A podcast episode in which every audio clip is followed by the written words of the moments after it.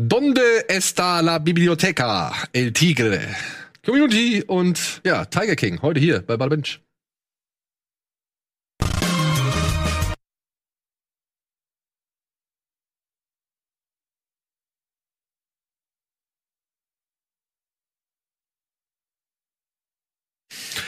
Heute geht's um Tiger, um Tigerhaltung, um verrückte Menschen, um Studenten, um Paintball, um Paralleluniversum, um 8-Bit-Spiele und all das und noch so vieles mehr und warum es so geil oder eben so faszinierend ist. Hier bei Bada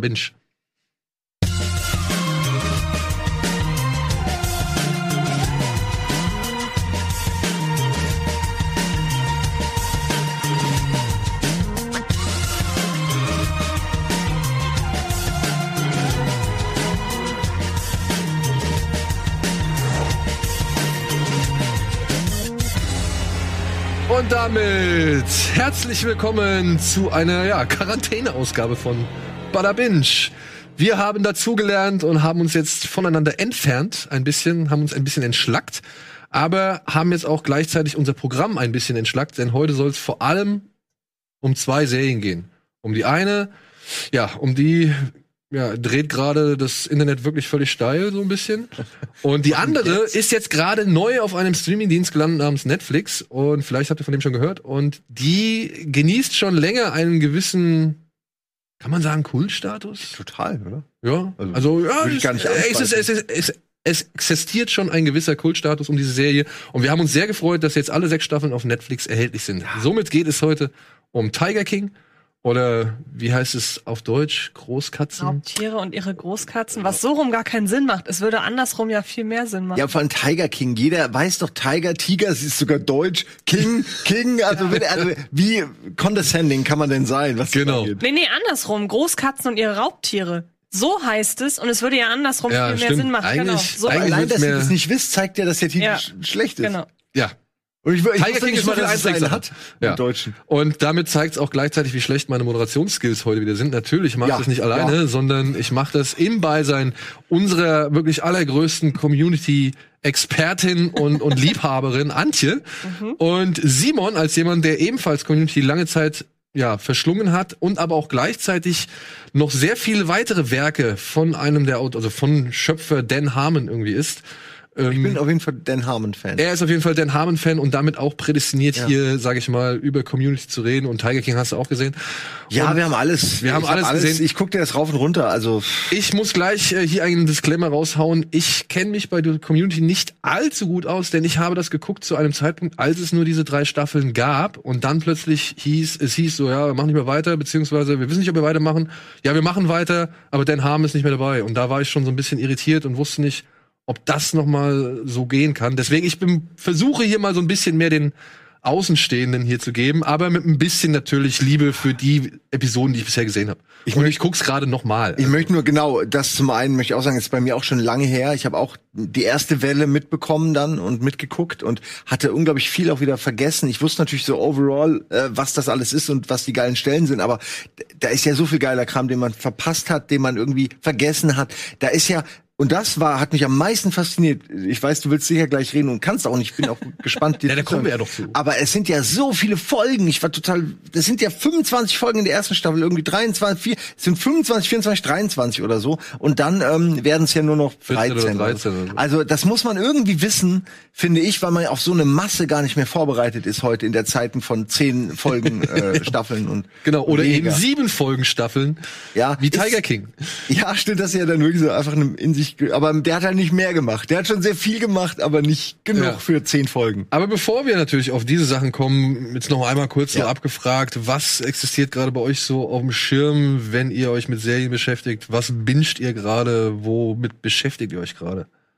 Du hast gerade Bibi und Tina. Ja, das auch. Das, ja. Weil ich drüber schreiben musste und weil ich Bibliothek mag. Aber sag mal, Ähm. ich sag mal so, ich hatte ja dank meiner Frau auch die ersten drei Folgen zur Ansicht Mhm. zur Verfügung. Und ähm, hat sich mein Eindruck, den ich dir mal geschildert habe, hat sich der bestätigt? Ja, und ich habe auch nicht weitergeguckt nach fünf Staffel, äh, nach fünf Folgen, weil ähm, ich musste wirklich drüber schreiben, habe die ersten fünf Folgen zur Ansicht bekommen von, ich glaube insgesamt sind es zehn.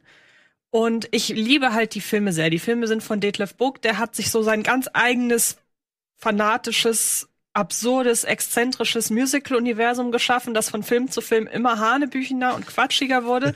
Im, Im, Grunde ging das so wie bei den Highschool-Musical-Filmen. Die wurden ja auch von Film zu Film absurder und so war es bei den Bibi und Tina-Filmen auch. Sehr viel Humor auch für Erwachsene dabei und auch dann der vierte Film, den Book eigentlich gar nicht drehen wollte. Eigentlich wollte er eine Trilogie machen, aber weil ihm das Thema Fremdenfeindlichkeit und, und äh, dieses ganze Erstarken äh, gewisser äh, politischer Strömung, weil ihm das so auf den Nägeln gebrannt hat, hat er noch einen vierten Film hinten rangehangen, wo es darum ging, mit einer äh, Interpretation von äh, von von ähm, na, von Donald Trump, der da plötzlich dann auf dem Martinshof steht und so. Also super skurril, super absurd und Detlef Book steckt ja auch hinter der Serie tatsächlich. Aber man hat das Gefühl, der, der fährt mit vollkommen angezogener Handbremse, was vielleicht nicht so verkehrt ist, wenn man so sagen will, gut, die Serie soll sich dann doch eher an die mhm. ganz jungen Leute richten, die vielleicht auch mit dieser Absurdität der Filme nicht so zurechtkamen. Deshalb, ich habe in meiner Kritik geschrieben, es ist, glaube ich, ein ganz guter Übergang von den Zeichentrickfolgen, die ja sehr, sehr, sehr kindlich sind, ähm, zu den Filmen. Da hat man so eine gewisse, so einen gewissen Übergang, der so ein bisschen harmloser ist. Ähm, auch sehr musical-lastig, weil das hattest du ja gesagt, jeder, jede Folge beinhaltet einen, einen Song, der sehr prominent platziert ist. Ähm, und ich muss leider sagen, so richtig, ich habe jetzt nicht so richtig die Muße weiterzugucken, weil ich hatte mir denselben Wahnsinn erhofft, den mir die Filme gegeben haben. Und wer die Filme einmal gesehen hat, für den ist, ist die Serie, glaube ich, ein Rückschritt. Und wer, ja, wer die Filme noch nicht kennt, für den ist das vielleicht so ein ganz guter Anreiz, sich dann irgendwie die Filme anzusehen. Wäre mal interessant dann zu wissen, äh, was deren Ansatz war, weil die Leute, die die Filme kennengelernt haben und äh, schätzen gelernt haben und lieben gelernt haben, die sind ja mit denen auch größer geworden. Mhm, und ob ja. du dann eine Serie namens Bibi und Tina bringen kannst, die halt auf diesem Universum aufbaut, das du ja kennen musst, mhm. um es, sag ich mal, auch zu akzeptieren oder zu verstehen oder ja, dann wirklich abzufeiern. Mhm. Äh, oder ob es halt cleverer ist, nochmal von auf Null zu setzen und eben zu sagen, naja, weil die, die Darstellerinnen aus den Filmen, die werden ja auch älter, ja, also die sind ja auch ja nicht. quasi ne? bei der Serie sein. Es wurde komplett, der ganze Cast ist neu, wo ich sagen muss, das ist so eine der Sachen, die mir an der Serie wahnsinnig gut gefallen. Also die Darstellerinnen der Filme und Darsteller und Darstellerinnen der Filme, die haben das die Wahrnehmung der Figuren im Realfilm oder im Realserienuniversum total geprägt. Wenn man sich mal die Bilder anguckt, den Vergleich zu den, von den äh, Filmdarstellerinnen zu denen in der Serie, da sieht man kaum einen Unterschied. Also die Caster haben verdammt gute Arbeit geleistet. Aber man hat, man merkt schon, das soll so ein bisschen losgelöster sein und ist dann wirklich eher was, was für Kinder tatsächlich. Hm. Was ich, wie gesagt, schade finde, weil die Filme, wenn man sich da einmal drauf einlässt, kann man sehr gut als Erwachsener gucken, die dann ganz viele Metagags raffen und so weiter. Und ansonsten weiterhin Brooklyn Nine-Nine. Weiter, ja, ich weiß gerade nicht, ob Staffel 3 oder 4 die Staffel, die damit anfängt, dass zwei Figuren in jetzt hätte ich fast schon Quarantäne gesagt, in, äh, äh, in Miami sind. Genau, ja. Ich weiß nicht, ob Undercover. Das, genau, ich weiß nicht, ob das nee, Zeugenschutzprogramm. Ach ja, Entschuldigung, ich nein, natürlich. Nicht, ich weiß gar nicht, ob es Staffel 3 oder Sag mal so, alle anderen Fälle sind immer Undercover. Nee, das Undercover, ist Undercover ist ja zwei, äh, ja, ja. eins zu zwei. Genau, ja, ja. Ist, ja. Also ich weiß gerade nicht, ob es Staffel 3 oder Staffel 4 ist. Auf jeden Fall die Staffel, die damit anfängt, in der bin ich gerade. Und das gucke ich auch zum ersten Mal. Ich habe so bis Ende der zweiten, Anfang der dritten schon mal vor ein paar Jahren geguckt.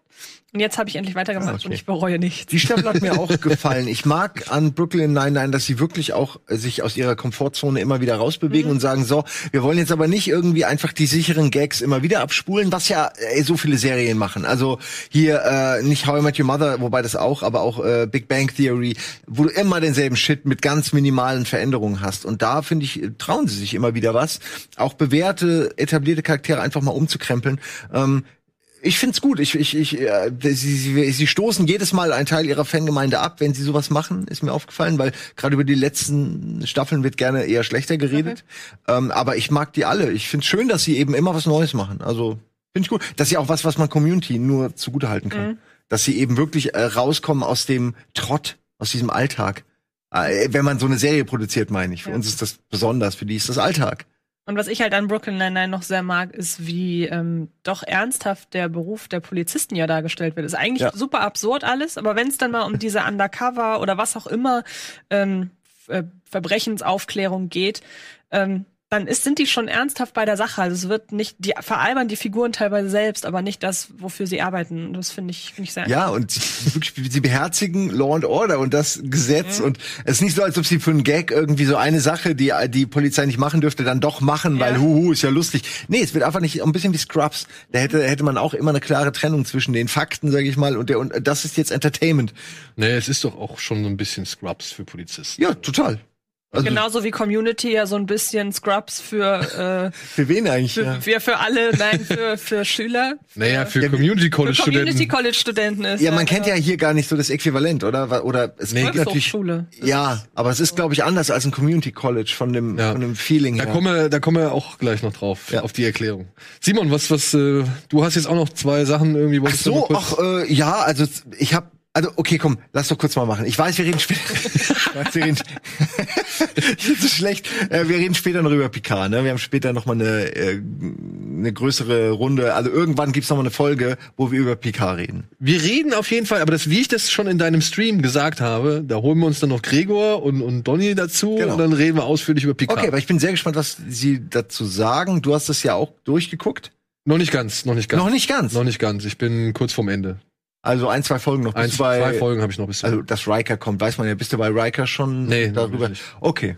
Ja, da hast du noch übrigens ein, ein kleines Goldnugget in der Scheiße, findest Ja, du da aber ich muss noch. sagen- Eins steht dir vielleicht noch bevor. Ich muss sagen, meine Nostalgie und meine Emotionalität bezüglich der Nostalgie, die hält sich Ja. halt doch schon in Grenzen. aber Riker und Picard in einem Frame ist einfach immer gut, einfach weil, weil da wird alles getriggert, was man so an Nostalgie hat. Aber das ist, wie gesagt, ein kleines Goldnugget und nicht besonders.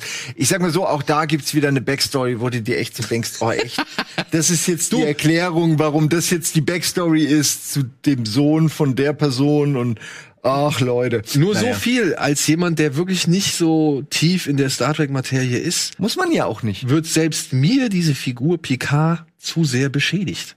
Ja, es ist nicht mal, es ist nicht mal dieses popkulturelle Bild, was man von Picard hat, dieses oberflächliche Bild, was alle ungefähr wissen, ja, der trinkt gerne Tee und äh, ist immer sehr, sehr äh, kontrolliert und versucht immer straight by the book zu machen, ist aber auch jemand, der super smart ist und immer das Richtige versucht zu tun und moralisch standfest. Moralisch und plötzlich die- wird all das so ein bisschen und äh, ja, da sind wir mittendrin. Ich muss dich kurz fragen, hast du irgendwas gesehen dazu? Nein, Auch nicht. Okay, hast du Interesse irgendwas nochmal? auch zu sehen? nicht, weil ich nicht? überhaupt keinen, ich habe die Star Trek Filme gesehen, aber mich interessiert das Universum so 0,0, deshalb ich würde, Okay. es würde nichts geben, glaube ich. Weil ich glaube nämlich, ja, es würde mich mal interessieren, ob dir es vielleicht was gibt, weil ich glaube, es ist auch für, für Neue. Also du sagst ja, es wird so ein bisschen äh, Fanservice betrieben. Ich, ich sehe es da ein bisschen anders. Ich denke, sie machen das in Picard, was sie denken, was Fanservice ist. Sie packen halt Riker hin, sie packen Data hin Ja, genau, oder irgendwelche, genau, genau. irgendwelche Flashbacks, wie auch immer, ohne jetzt was zu spoilern. Aber es sind natürlich ein paar Charaktere äh, da, die man sehen will. Aber ich habe das Gefühl, es wird halt komplett ohne, also nicht mit viel Geschick getan und auch teilweise so arg gekünstelt geschrieben. Und es ist wie bei Star Wars auch eher so die zweite Garde. Deine Helden müssen so in die, in, also in den Backseat und Picard sitzt in seiner eigenen Serie oft so da, wie so ein alter verwirrter Greis, der gar nicht so recht rafft, was um ihn rum passiert. Was, wir sind im All? Äh, nein, jetzt, ich weiß, es ist ein bisschen Es- übertrieben, aber Es macht schon die erste Folge, wenn, wenn, wenn er gestützt werden muss bei Ah. der großen Action-Szene und dann irgendwie an der Hand genommen, an die Hand genommen wird, damit er irgendwie schneller läuft. So, da denke ich mir schon so, ey Leute, warum inszeniert ihr eine Action-Szene und macht den armen Mann Ja. zu dem Rentner, der er ist? So, das ist so- schreibt ihn vorher anders um oder raus, also so, dass er nicht dabei ist oder findet einen Weg. Das ist ja nicht. Also, ich habe ein bisschen das Gefühl, dass man nicht gut genug mit der Figur umgeht, mit der Welt. Star Trek geht man meiner Ansicht nach furchtbar um. Also, das geht von den, gut, ich habe es eben schon im Vorgespräch, habe ich mich über ganz viele Sachen aufgeregt. Ich will die nicht alle zusammenfassen. Ich will nur eins sagen. Ich habe gerade eben das Angry Joe Review gesehen. Es geht 90 Minuten und ich kann wirklich alles unterschreiben. Er erklärt das super gut, was da alles scheiße ist an der Serie und er ist nicht mehr der große Star Trek Fan. Ähm, es sind einfach von angefangen, dass es plötzlich doch wieder sowas wie Werte gibt, die man besitzen kann. Plötzlich gibt es wieder so eine Art Geld und was denn? du, du, wir, wir, wir, wir haben noch wirklich, okay, mach, mach. Es wird geflucht. Alle Männer sind doof. Alle Frauen sind auch nicht immer gut, aber auf jeden Fall treiben die die Story voran, während er selbst ein Picard einfach nur da sitzt so und halt irgendwie mit seinen mit seinen Dämonen hadert, wo man sich fragt, was sollen das für Dämonen sein? Ja, das und ist sich das ständig- eine Role Model Und sich was ständig ihr habt. anhören muss, was er für ein Fossil ist. Ja, genau. Und du denkst dir, aber wieso, wieso habt ihr denn, wenn er das Fossil ist mit seiner äh, Gene Roddenberry Einstellung, warum habt ihr dann die 2020-Probleme plötzlich in Star, in Star Trek World. Äh, wie äh, Rassismus oder irgendwelche, halt die, die, den Daily Trouble, den wir im Moment haben, der wird, fehlt nur dass Corona irgendwo ausbricht. Also, die haben wirklich hier alles reingepackt, wo du denkst, aber das hat doch Star Trek überwunden. Die haben diese Welt nicht verstanden. Und ich ich weiß nur, wir hatten schon drüber gesprochen, dass das eventuell auch ironisch gemeint war, aber die Macher haben selbst gesagt, sie wollten, äh, also das Wort war riling up, also Leute ein bisschen, bisschen äh, ansticheln. Ob sie das ironisch gemeint haben, weil danach Leute sauer wurden jetzt, oder ob sie das wirklich vorhatten, weil dann haben sie halt einfach 100% ins Schwarze getroffen, weiß ich nicht. Aber ich finde, man kann wunderbar über diese Serie reden und ich finde sie halt wirklich unterdurchschnittlich. Also wirklich, und ich war nicht nur, weil ich mega gehypt war, sondern auch, weil das wirklich was Besseres verdient hat. Und ich habe schon Luke Skywalker verloren. Ich will nicht auch noch Picard verlieren.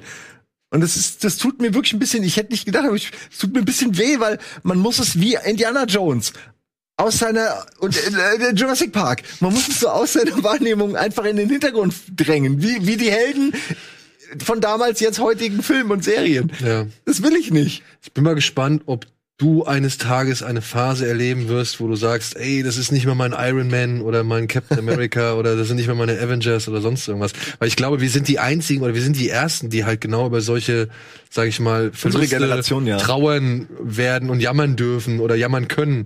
Weißt du, was ich meine? Ja. So, dass sie sagen, ey, uh, das ist nicht mehr all das, wo ich so kennengelernt habe, lieben gelernt habe. So. Das Witzige ist, ich habe mich vor kurzem erst mit jemandem unterhalten, der mich gefragt hat, wie stehe ich denn dazu, dass so viele äh, ja, dass das nehmen wir das Beispiel Terminator jetzt der letzte oder Terminator Genesis der davor, dass vermeintliche Figuren, die man früher liebte oder Franchises, die man früher liebte, dass die quasi zerstört werden durch gewisse Fortsetzungen und so weiter. Wo ich mich, wo ich ja immer zu denen gehöre, die sagt, ein Film, den man mal geliebt hat, ein erster Teil von irgendeiner Reihe wird nicht durch eine Fortsetzung kaputt gemacht. Du kannst immer noch den ersten Teil gucken und dann klammerst du den zweiten halt aus. Und dann habe ich selber noch hinterher, dann habe ich selber noch hinterher äh, da dran gehangen. Das sage ich wahrscheinlich auch so lange, bis ein ganz, ganz furchtbarer Community-Film kommt. Und dann bin ich selber diejenige, in die, die in diese Kerbe mhm. haut. Also mal, mal abwarten. Ja, Six Season in a Movie. Ne? Ja. Das ist, ja. steht immer noch ja. aus. Oder sie machen dann doch noch mal irgendwie eine Staffel und die mhm. Äh, kann dann die Erwartung nicht erfüllen. Ja, so wie, wie Arrested Development. Genau. Aber da um kurzen Schlenker zu machen, da war ich trotzdem dankbar, dass sie es versucht mhm. haben und dass man noch mal eine so eine Abschiedstournee hatte. Ich war denen dankbar. Also es ist trotzdem noch schön. Und sie haben es ja umgeschnitten. Aber diese Dankbarkeit. Ja, umgeschnittene Version also, ist besser, ja. Okay, aber das ist jetzt ein interessanter Punkt. Wieso erzeugt Picard nicht diese Dankbarkeit? Also warum, warum, was fehlt an, also was fehlt um diese Dankbarkeit? Weil selbst wenn Arrested Development es nicht gut gemacht hat, warum kommt dann keine Dankbarkeit rüber? Also ich, ich kann es ja, ich, ich kann nämlich diese ja, Dankbarkeit ja, ich auch mein, nicht, äh, kann ich auch nachvollziehen. Man sogar. kann nur sagen, kollektiv sind die Leute enttäuscht. Warum? Jeder hat andere Gründe. Für mich sind es die vielen, für mich ist es lazy writing. Ich finde, es ist schlecht geschrieben und Sie versuchen da so ein Ensemble aus Leuten, jungen Leuten aufzubauen, was erstmal auch okay ist, aber das funktioniert nicht. Die haben keine Chemie, kein Interesse aneinander, kein, das ist nicht äh, verdient. Der Zusammenhalt dieser Gruppe am Ende ist nicht verdient. Mhm. Und dann hast du nur nicht, ich habe mit der Sache kein Problem, aber es zeigt nur das Symptom, was da falsch läuft. Ganz am Ende dichten sie dann wirklich in der allerletzten Sekunde Seven of Nine noch eine bisexuelle äh, Beziehung an, was für mich auch okay ist. Aber ich meine, dann, dann nutzt das doch in irgendeiner Form, also äh, als Story Art für die Charaktere oder so. Aber da wird's dann so, oh shit, wir haben die Alphabet People vergessen. Ja, dann mach jetzt noch mal ganz schnell den letzten Shot noch mal. Und es ist total äh, gezwängt. Und dann wiederum, das meine ich nämlich, ich reg mich nämlich nicht über die Sachen auf. Ich finde, wenn man das so, so behandelt, als wäre das ein Token, als wäre es ein Item, was eine Checkbox, die du abhaken musst, dann finde ich, nimmst du den, den darunterliegenden Grund auch nicht ernst genug. Weißt du, was ich meine? Also wenn du für, für Freiheit und Rechte und sowas die ganze Zeit dödelst, aber es dann halt behandelst, als wär's ein Plot-Device, was du heute hier ja, und morgen reinschieben kannst. Was Besonderes. Ja. Also du, du passt es ja auf oder du packst es ja auf den Podest in dem Moment. Genau, und gleichzeitig missachtest du aber die wirklich ehren Ansichten der Federation zum Beispiel in den Original, in der Originallore und die, die beziehen sich schon fast nur auf die Filme. Also was das so angeht. Es fühlt, fühlt sich eher an wie eine Fortsetzung der Filme als der, als TNG. Ja, ja. Und das finden viele ja auch nicht geil, weil TNG war einfach smarter und besser als die Filme. Sorry, aber du kannst doch nicht das Schlechteste als Grundlage nehmen, meiner Ansicht nach. Naja, wir sind am Ende. Ich wollte es nur kurz. Jetzt habe ich mich ausgerantet. Ich muss aber jetzt auch diese Vorlage äh, aufgreifen, um zum eigentlichen Kern zu kommen, den wir hier besprechen wollen. Ich weiß es nicht. Das Schlechteste als Grundlage nehmen. Haben die Macher von Tiger King. Oh, sehr gut. ja, und haben eine Serie, ja, eine Dokumentar oder was Dokutainment, sage ich jetzt mal, Serie inszeniert äh, über ja einen Mann, der sich selbst Joe Exotic nennt, äh, sehr viele Großkasten besitzt, beziehungsweise einen privaten Zoo betreibt, mit Tigern durchs Land tourt und ja, weiß ich nicht, noch alle möglichen anderen obskuren Dinge mit Tieren getan hat. Und irgendwann über kurz oder lang äh, anscheinend ein Auftragsmord ins, ins Rennen oder ins Rollen gebracht hat, um eben seine große Rivalin, eine Tierschützerin oder Großkatzentierschützerin namens, oh, jetzt habe ich Carol Baskin ja. umbringen zu lassen. ja, stimmt. Ja. Fuck und über Carol diese Baskin. Geschichte hinweg erklär, erklär, ja, erfahren wir durch Tiger King so ein bisschen Einblick in eine Welt, die uns bislang verborgen blieb. Ich weiß nicht, ich habe bisher nichts so. Ich wusste Bei in Filmen. RTL irgendwie in einer drei Minuten Berichtgeschichte Also oder so. Aber für mich waren exklusiv. für mich waren so Tiger in Amerika eigentlich repräsentiert durch Siegfried und Roy. Fertig. Und als der eine Tiger ihn angefallen hat auf der Bühne, Ja. dann war das Thema auch durch so, ja. Ich meine, ich habe das schon mitbekommen, dass die schon ihr Leben lang mit diesen Katzen zusammenleben und da auch sich als Züchter so ein bisschen verstehen und betreiben und diese Tiere halt irgendwie versucht haben als Familie aufzuziehen, damit sie auch ja nicht gefährlich sind. Es hat leider nicht funktioniert. Ja, der Mann ist seitdem schwer gezeichnet durch einen Vorfall. Ich hoffe, den Tieren geht's inzwischen gut und besser und sie sind nicht mehr irgendwie in der Lage oder sie müssen nicht mehr für solche Shows herhalten. Aber ja, das war für mich so der Inbegriff von Tigern in Amerika und Scarface natürlich, ja. Aber das, das that's it. Aber ja. Ja, Und- guter Vergleich Scarface, allein, dass viele Promis ja sich solche Tiere halten oder gehalten haben oder man irgendwie. Also ich meine, ich weiß jetzt nur von Mike Tyson oder so. Ja, stimmt, Mike Tyson, Das war genau. ja so im Rap-Game, war das ja mal so einfach ein Prestigeobjekt. Ich, ich weiß nicht, wie, wie weit das realistisch ist, aber für mich wirkte das so. Ja, offenbar ist es deutlich Das ist ja größer mal- als gedacht. ich ja sagen, Denn ja wie wir durch diese Dokumentation erfahren haben, leben mehr Tiere in Amerika in Gefangenschaft als in freier Wildbahn. Ja. Und ihr habt alles gesehen? Mhm. Ich habe nur, äh, also bei mir ist komisch, ich habe die ersten zwei Folgen gesehen, fand's super und dann hat meine Freundin weitergeguckt, mir am nächsten Tag schon alles gespoilert, aber ich will's trotzdem noch gucken, weil das ist ja, ist ja äh, nichtsdestotrotz ist es ja eine mega spannende Geschichte mit so vielen, nicht, ich will nicht sagen Wendungen, aber doch äh, Mag äh, Meilensteinen, sag ich mal, dass ich, dass ich das, ich will das halt noch mal sehen, wie sich das so entfaltet, ein bisschen wie Wild Wild Country oder die anderen Sachen, ne, die, die, die fast zu groß sind, um wirklich passiert zu sein. Ja, also es ist schon hart an der Wahrnehmungsgrenze, wenn man sich diese Leute da anguckt. Aber ich weiß nicht, am Ende des Tages muss man halt auch sagen, gut, wir wissen, von wem das Land regiert wird. Und inzwischen ja. wundert mich jetzt auch nicht mehr so viel. Aber das war ja scheinbar schon immer so. Also so die Möglichkeit, solche Tiere zu halten und sich einen Freizeitpark zu bauen aus, ja, also aus Tigern. Ich weiß nicht, ob das Wie viele jetzt Tiger sind zu viel? Was würdest du sagen? Wie Katzen? Wie viele Katzen sind zu viel? Hinter, in Gefangenschaft jeder, ist Ja, jeder okay. Tiger zu viel. Da hast du recht, ja. Ähm, aber für mich ist Joe Exotic tatsächlich nur ein Mensch, wie er meiner Ansicht nach momentan in Amerika entstehen kann oder groß werden Ja, kann oder bekannt werden kann. Das ist wahr. Allein mit dem Livestreaming. Er ist ja auch, äh, also er hat ja wohl früh schon angefangen, live zu streamen. Muss man ja auch sagen, ist ja rein technisch total beeindruckend eigentlich. Äh, Also, weil Der hatte sein eigenes kleines Fernsehen. Manch, er hat das zu Zeiten gemacht, wo das eben noch nicht jeder von zu Hause machen konnte. Ähm, also irgendwie den richtigen Riecher hatte er ja dann für Business, hatte er dann irgendwie dann schon. Ne? Es ist also glaub- mit dem, was später rauskommt, sieht man das alles natürlich auch noch mal in einem anderen Der Licht. kann sich halt selbst sehr gut verkaufen, was ich auch daran mitbekomme, dass ja es gibt um diese Doku wohl, ich weiß nicht, ob das in Deutschland auch so stark ist, aber zumindest in den USA mussten die Macher sehr, sehr viel Kritik einstecken, weil ihnen zufolge der ähm, Joe Exotic viel zu gut wegkam und die Frau hingegen viel zu schlecht. Ich hingegen, ich finde das nicht. Ich fand die alle wahnsinnig unangenehm, aber offenbar sind Ja. diesem Charme dieses Typen sehr, sehr viele Leute erlegen. Ich weiß ja nicht, wie das bei euch irgendwie war, aber der ist ja schon eine sehr schillernde Persönlichkeit, der ja auch sich selber sehr oder oder sich sehr in den Dienst seiner Sache stellt und seine Art und Weise, wie er nach außen auftritt, sehr dafür nutzt, sein den die, die eigentliche Attraktion, nämlich seine Tier, seine Tiere da irgendwie zu bewerben. Ja, ey. Es ist schwierig, weil ich muss halt auch sagen, ich habe einen Kritikpunkt an dieser, an dieser Dokumentation, in Anführungszeichen, sage ich jetzt mal, ist für mich tatsächlich, dass sie halt schon echt immer sehr suggestiv in ihrer Darstellung von den Leuten ist. Ja, also die Leute werden Ja. ständig aufgebaut und wieder fallen gelassen. Und wieder aufgebaut und wieder fallen gelassen. Findest du echt? Ja, schon. Ja, am Anfang hatte ich ihn als Weirdo, aber sympathischen Weirdo empfunden, krass. ohne die Geschichte. Ich kannte die Geschichte nicht. Und hab, dachte schon, ja, der ist halt, ich meine, man sieht ja, er macht sich ja selbst drüber lustig, wie er aussieht. Also man merkt, okay, da ist ja auch eine Selbstreflexion, der weiß, wie er aussieht. Und das wiederum macht ihn sympathisch. Und dann ähm, hast du halt am Anfang, klar, diese Tiergeschichte, aber er verkauft's, finde ich, noch als äh, hätte es quasi angefangen wie eine Sache, die ihm wichtig war und dann eskaliert in dieses in diese Geschichte. Wie gesagt, mit allem, was später passiert, bist du irgendwann okay, die sind alle weird und ich halte da mit diesem, der Typ, der die Affen hat, der meint doch die ganzen Tigerleute und so, die sind alle crazy. Und ich denke, du bist der Affenmann. Äh, Ja, aber, der hat Affenmann, aber der hat's auch. Ja, also du siehst du, wirst, der, der Affenmann hat auch nicht, ist auch nicht alle. ohne. Ja, ich meine, niemand, der Tiere im Käfig hält, äh, um am Ende Ladies oder irgendwelche anderen Leute klarzumachen, äh, ist halt äh, ohnehin. Ne? Also nicht nur jeder, der Tiere in Käfigen hält, ist, ist halt ne, meiner Ansicht nach kein Sympath. Aber ähm, die sind ja nicht grundunsympathisch in den, Ey. in den Dialogen, die sie da haben. Aber das ist witzig, dass du das sagst und auch das, was Findet du ihr? sagst, weil für mich ist es überhaupt gar nicht. Das, das nervt mich auch an, das hat mich auch an dieser Doku irgendwann genervt. So nach vier Folgen, glaube ich.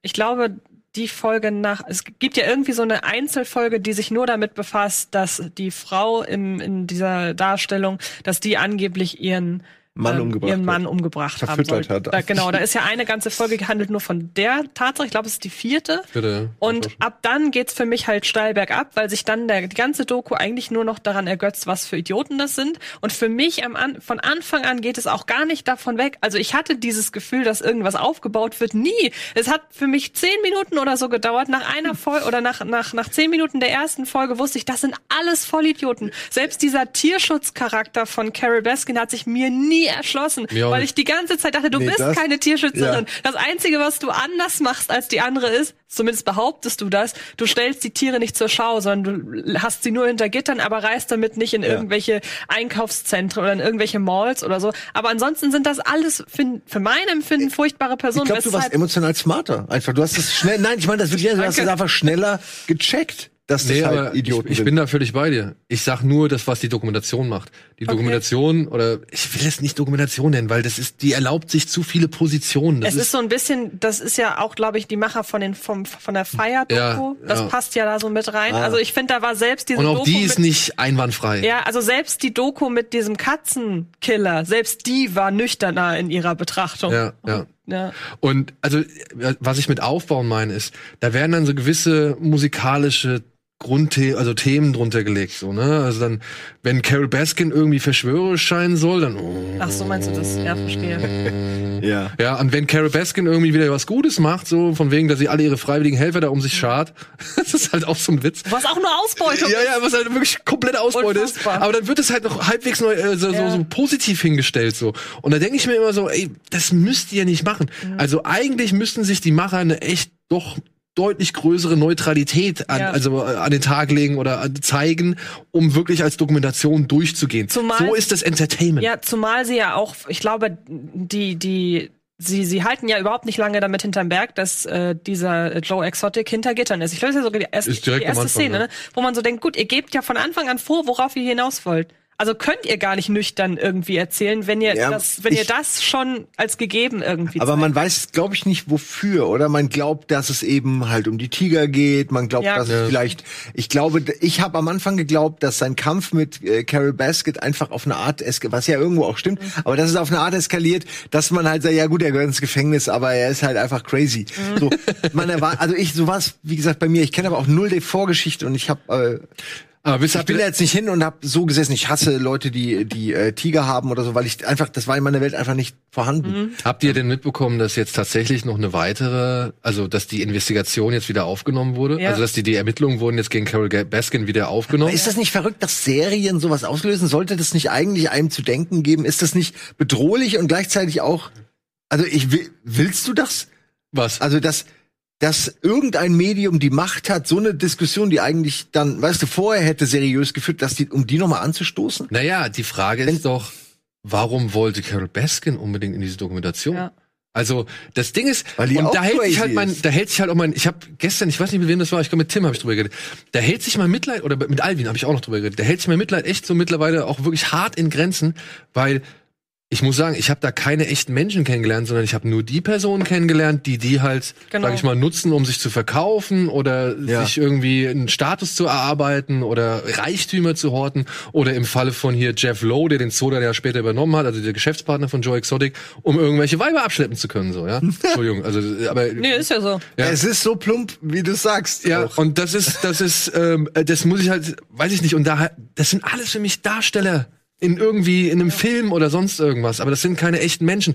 Du siehst mal, es gibt tatsächlich gegen Ende gibt's ein wirklich rührendes Statement von Joe Exotic. Ja, wo ich mir denke so, ja, Alter, das raffst du aber relativ spät in deinem Leben. So. Und, und trotzdem zeigt es, ey, da war mal ein Mensch, der hat vielleicht hehre Absichten und, und gute Absichten gehabt, indem er diesen Zoo gründet und indem er sich halt irgendwie um die Tiger kümmert und so weiter. Aber der halt im Laufe und wie es halt immer so ist. Und das ist natürlich auch, das ist ein schönes, das müssen wir gleich nochmal aufgreifen bei Community. Aber der halt dann irgendwann gemerkt hat, äh, oder irgendwann halt einfach die, die Haftung verloren hat, für die er eigentlich mal an, oder mit der er eigentlich mal angetreten ist.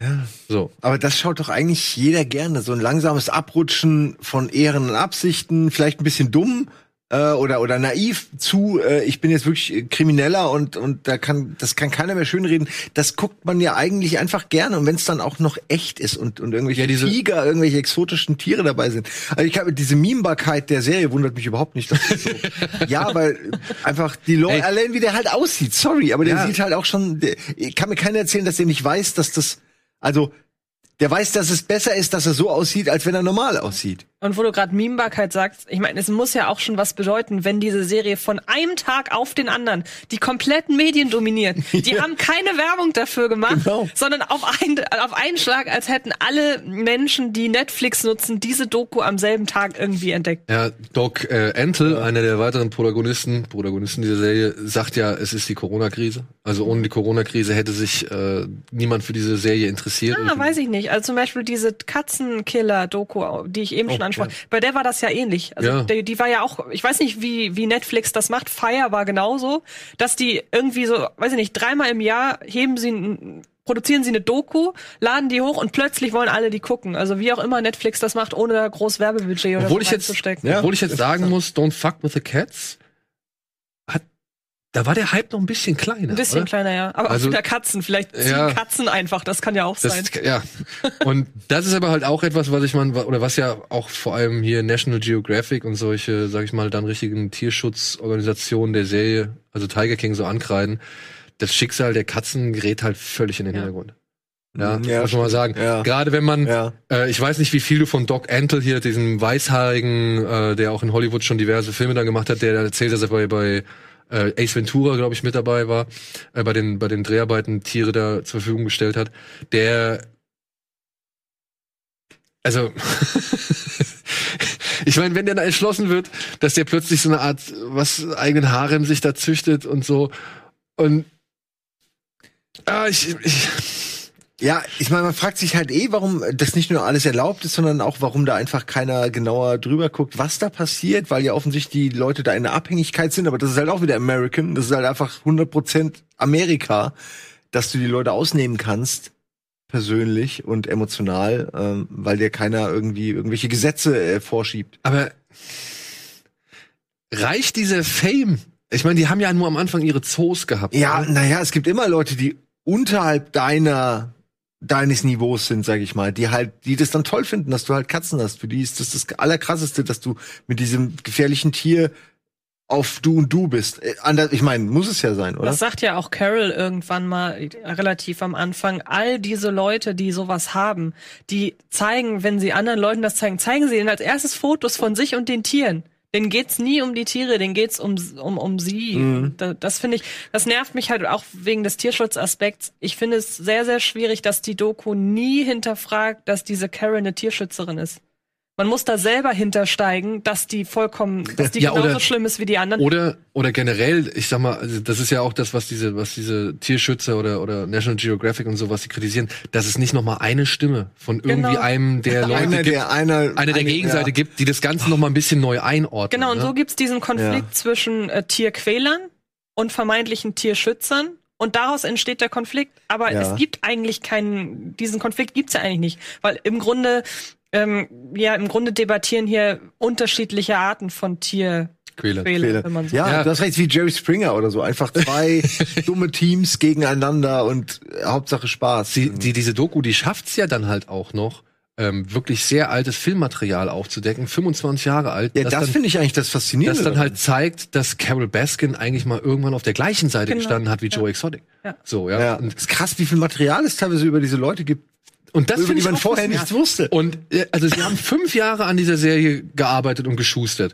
Und sie zeigen ja noch diesen. Ich weiß, nicht, da bist du leider nicht. Das ist, das ist ein Detail. Spoiler ruhig, ist Ja. wirklich okay. Ich meine, Ähm, das sie ist zeigen halt, sie zeigen halt noch einen Brand. Ich weiß nicht, ob du das schon gesehen hast. Und dieser Brand, der hat halt wirklich sämtliche Aufnahmen von dieser Reality-TV-Show, die dieser Kirkman, ja, der erste Typ, den sie man haben ihn ja beobachtet am Genau. Anfang eigentlich Ähm, mit seinen Hobbys und alles vernichtet. Und sie sagen halt, das war halt mit einer der größten Schwierigkeiten, dass halt eben dieses ganze Material zerstört worden Shit. ist und sie halt trotzdem versuchen mussten, das alles irgendwie zu erzählen. Aber wenn man jetzt glauben kann, es gab wohl einen Podcast, die haben mit diesem Jeff Lowe gesprochen, der halt den, den Zoo übernommen hat und der hat jetzt irgendwas gesagt, es wird noch eine Folge gerade gedreht. Also es soll noch eine Zusatzepisode kommen.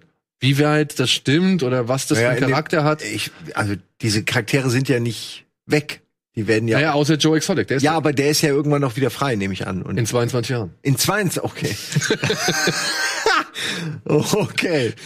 Gut, äh, vergiss das. Der ist dann für die Nostalgiewelle. Ist der dann später. Na gut, er könnte ja vielleicht per Ah. Skype oder sonst irgendwie in Interview. Ja, okay, aber das ist ja dann auch, äh, dann der macht ja nichts Spannendes im Knast, so. Muss man ja ehrlich sein. Da kannst du ja nicht viel Ja, Spannendes mit Hoffnung reflektiert er und will dann irgendwann auspacken darüber, wie schlimm das alles war. Das könnte natürlich sein. Oh ja, ja, ist das alles schlimm. Aber ey. es soll ja auch noch, und ich weiß nicht, ob das das gleiche ist wie das, was du sagst, ähm, eine eigene Folge nur über Carol Baskin geben. Genau, das- ist das das? Nee, das Weil ist die für die Folge über diese Carol, die soll ja auch nicht von Netflix dann. genau, genau, werden. genau. Das, das habe ich auch gesehen. Das ist extra. Also durch anhand der wieder aufgerollten ähm, Ermittlungsverfahren wird noch mal eine Doku gemacht jetzt über Carol Baskin, also über den Fall. Aber wie gesagt, Jeff Lowe, der hat irgendwie gesagt, dass jetzt schon hier ein Kamerateam vor Ort wäre und die jetzt gerade drehen und Netflix würde jetzt noch eine Folge hinterher schieben. Was daran wahr ist, wie das stimmt, weiß ich nicht. Jeff Lowe hat sich ja auch als jemand erwiesen, der nicht immer unbedingt die Wahrheit erzählt hat oder der halt schon als, sage ich mal, sehr verruchter und, und findiger Geschäftsmann dargestellt wird in der Serie. Aber auch das basiert ja wieder nur auf den Informationen, die wir von den anderen Leuten in dieser Serie haben, die selbst alle irgendwo ja. nicht so Wenn ich- ganz glaubwürdig in ihren Aussagen sind. Wollte ich sagen, wenn ich einer einer definitiv im Knast wäre, würde man äh, nie sicher sein, ob das nicht alles wie Wrestling äh, gekünstelt ist. Ich bin ja gespannt, ne? Vielleicht wird dann ja auch der Fall nochmal aufgerollt und dann kriegt Joe, Joe Exotic nochmal so ein Making a Murderer Ding. Ey, Und dann wird sich dann, dann wird sich der Kreis wieder schließen, so, ja. kurz mal, weil ich weiß, wir haben jetzt eigentlich ein anderes Thema, ne? aber weil gerade mit dem einen Thema durch sind, mit dem anderen Anfang äh, und du gerade äh, den perfekten Einstieg mir gegeben hast, äh, dachte ich, ich bringe noch mal kurz äh, das Aufmerksamkeit, die Aufmerksamkeit auf eine andere ähnliche Serie, die heißt im Deutschen, ich hoffe, es ist das richtige Anleitung für einen Drogenskandal. Und zwar ist das genau das, nämlich die Drogen, ich nenne sie mal, äh, weil ich nicht genau weiß, wie sie heißt, die Behörde, aber die, äh, Die- quasi eine, die, die stellen die Drogen fest, so. die in Gerichtsverfahren und ähnlichem verwendet werden und stellen eben fest, das sind echte Drogen, das ist jetzt Ecstasy, das ist Koks, das ist das und das, Reinheitsgehalt und und und, was dann wiederum in der Klage benutzt wird. So, jetzt stellt sich raus, dass über Ewigkeiten mehrere Leute an mehreren Stellen diese Droge einfach selbst konsumiert haben oder verkauft haben und einfach teilweise falsche Angaben abgegeben haben, ob die echt sind oder nicht. Und du denkst dir die ganze Zeit, wow, weil das ja Implications hat für alles, was in dieser Zeit passiert ist. Und das ist äh, beängstigend, be absolut beängstigend, wirklich, wenn du dir denkst, auch nur eine Person, die da fälschlich irgendeine äh, Alter. Und dann denkst du dir, dass das ja sehr routiniert passiert ist und die Leute sich wie immer es eskaliert von ach ach ich mach das mal zu äh, zu völlig irgendwann liegen da einfach tonnenweise die diese diese Beweistüten rum und du denkst dir so ihr habt halt irgendwann auch einfach völlig verloren dass das die die der, was das für einen Wert hat äh, was ihr da gerade macht. Also was ist unfassbar wirklich. Ähm, kann ich für alle Leute die halt sich mal schockieren wollen und so äh, ist das auf jeden Fall interessant. Ich kann mich erinnern als es durch die Nachrichten ging äh, und da da fand ich schon krass äh, da war so die Implikation dass jetzt alles alle Gerichtsurteile neu äh, aufgerollt werden müssen und so, ja, und das heißt ja dann auch, dass da so oder so Leute seit fünf Jahren oder was auch immer im Knast sitzen, ohne was gemacht zu haben, potenziell. Und das ist alles so krass. Wenn du dir das so, weil man vertraut diesen Institutionen ja eigentlich blind.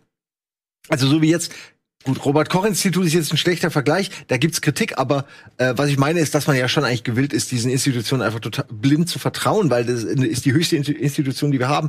Wenn jemand sagt, ja, diese Drogen haben wir getestet, dann glaubst du denen das. Du glaubst dann nicht, dass da jemand sitzt, der den Scheiß selbst schnieft und dann da irgendwie falsche Angaben macht. Das musste man sich wirklich, muss man sich ja. mal reinziehen, was das, man verliert völlig sein Vertrauen. Das ist natürlich auch die USA und passt eben zu dem, was du gerade. Aber, aber Making guckt euch mal die erste Folge an. Ich meine, Making a Murderer, allein in der zweiten Staffel, ich weiß nicht, hast du das gesehen mal?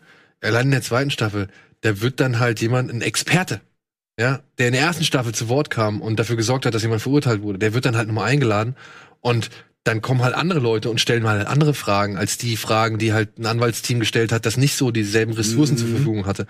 Und dann stellen die halt Fragen und dann sitzt der Typ da und sagt, ja, da müssen wir wohl einen Fehler gemacht haben. Und ja, oh nee, da habe ich wohl was falsch gemacht. Und ja, nee, Alter. das war, die entsprach nicht der Wahrheit und so. Und der oh. wird vorher noch als die wirklich absolute Institution oh. dahingestellt, von wegen in Sachen, weiß ich nicht, äh, Blutspurenbeweis und sonst irgendwie sowas, ja.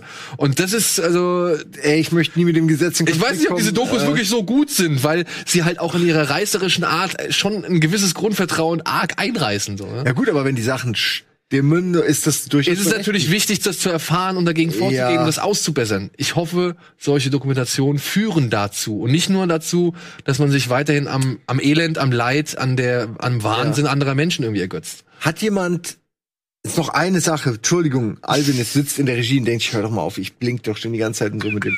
Ähm, ähm, und äh, habt ihr, das heißt, glaube ich, der Fall, es ist ein spanischer Name, es war ein Ex-Footballspieler, der zum äh, Serienkiller wurde nach zu vielen Kopfverletzungen.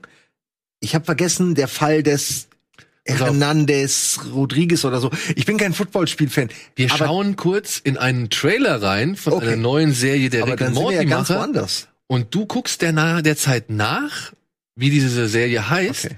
Danach gehen wir die Werbung und nach ich der Werbung sagst du diese empfehlen. Serie, empfiehlst sie noch mal kurz und dann gehen wir weiter zur Community. Wollen wir es so machen? Hey, Entschuldigung, ja. Ja? Aber jetzt gucken wir uns erstmal den Trailer. Natürlich, ich gucke zu einer neuen Serie der Rick and Morty Macher an.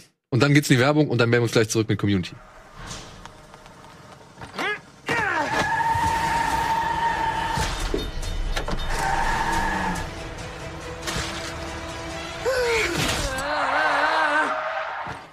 Es könnte dasselbe Haus sein. Oh my god, oh my god, we don't have noses! From Justin Roiland, the co-creator of Oh, Justin Roiland, okay. Outer space. You're the one who chose to land here. scans didn't indicate Der macht doch immer die Spiele. Crap hole without a single redeeming value, Terry. Comes a series about a family trying to fit in on a strange new world. Wait, we can't park here. There's street cleaning tomorrow.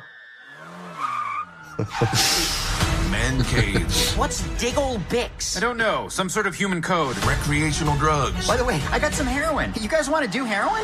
Bullying. Go back to Uranus. Animal rights. Zombie teenagers. Magicians.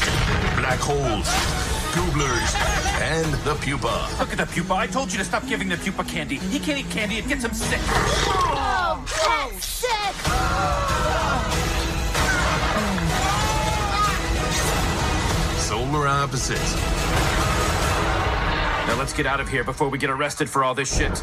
All episodes May 8 on Hulu. 8. Mai auf Hulu. Also die will ich gucken, das ist, äh, hat mir sehr gefallen. Ja, so, du guckst jetzt mal, wie die Serie heißt, wir gehen kurz in die Werbung und melden uns gleich zurück.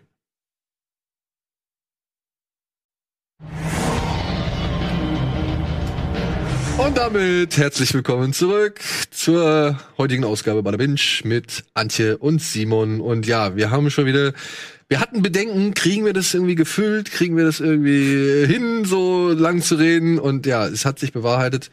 Nein. Ähm, Simon, du hast jetzt noch eine Serie, eine Doku-Serie, wo du gesagt hast, ey, die ist auch ungeheuer spannend. Du hast jetzt ja. wie sie heißt. Sie heißt äh, Der Mörder in Aaron Hernandez. Hernandez. Nicht zu verwechseln mit der Fall des irgendwas Fernandes. Philipp Fernandes oder so. Äh, beides sehr unterschiedliche Sachen, aber ähm, ja, also in dem Fall ist es ein Footballspieler, der halt in den USA recht bekannt war, also schon jemand, den man kennt, wenn man sich dafür interessiert, der dann sich tatsächlich rausgestellt hat als Serienkiller, was völlig verrückt ist, sobald man sich das alles und dann wird auch schnell klar, dass der natürlich über Jahre wurde das einfach ignoriert, also so ein bisschen, weil es halt irgendwie nicht sein kann und man hat einfach Dinge nicht weiterverfolgt, die natürlich dann dazu geführt hätten, dass das viel früher äh, und er hat wirklich auf eine atemberaubende Scheißegal-Einstellung quasi wirklich einfach Verbrechen verübt und, und das halt so aus einem Wahn heraus gemacht, äh, der dann auch wohl in Verbindung steht mit den Kopfverletzungen, die er beim College Football und ab da äh, davon getragen hat. Äh, Und was das Interessante ist so ein bisschen, dass dadurch wirklich als Zuschauer man, man es schwer hat, die Verantwortung nur bei ihm, dem Mörder, zu sehen, sondern man automatisch diese ganze institutionalisierte Gewalt, die man da den, den Köpfen der, der Spieler zufügt, dass die halt sofort hinterfragt wird, weil man aufgrund der ganzen Belege von Leuten um ihn herum schon zu dem Gedanken kommt, dass der wahrscheinlich wirklich einfach eine Kopfverletzung hatte, die, die, die ihn zu dieser, äh, zu diesen Taten getrieben hat. Ob, ob das war, weil seine Angst vor Verfolgung ausgeschaltet hat oder es war, weil sein Wahnsinn erst aktiviert hat, das will ich jetzt so gar nicht sagen. Aber definitiv hatte das einen Einfluss und das ist total faszinierend, ähm, das so mitzubekommen. Und wie gesagt, die Story ist ja jetzt schon bekannt so. Ich habe da auch nichts gespoilert. Das ist für jeden Amerikaner wahrscheinlich, der kennt das, die, diese Geschichte, weil die so unglaublich ist. Äh, für uns äh, Europäer ist das auf jeden Fall äh, einfach mal ein interessanter Blick in ja in die Welt der Supersportler und äh, auch der Serienkiller, also so und auch der Polizei, also und der Medien. Das ist eigentlich so viel. Es sagt so viel aus über Amerika. Hätte aber auch überall sonst natürlich auch passieren können in einem anderen in einer anderen Sportart. Nur wie gesagt, es ist, dass der nicht äh, äh, über so lange Zeitraum nicht erwischt wurde, ist unfassbar. Ähm, und deswegen ist das echt was Interessantes zum angucken, wenn man, äh, sag ich mal, weil das sind ja reale Dinge, äh, wenn, wenn man einen das nicht zu, zu hart wird. Weil das ist nicht, der hat nicht eine Person die Treppe runtergestoßen oder so, wie in der anderen Serie, sondern äh, das ist halt einfach schon krass. Das ist crazy shit. Das ist halt so das Ding, ne? Ist, sind diese ganzen Doku, ich meine, Fire zum Beispiel, Don't Fuck with the Cats, hat man danach gute Laune?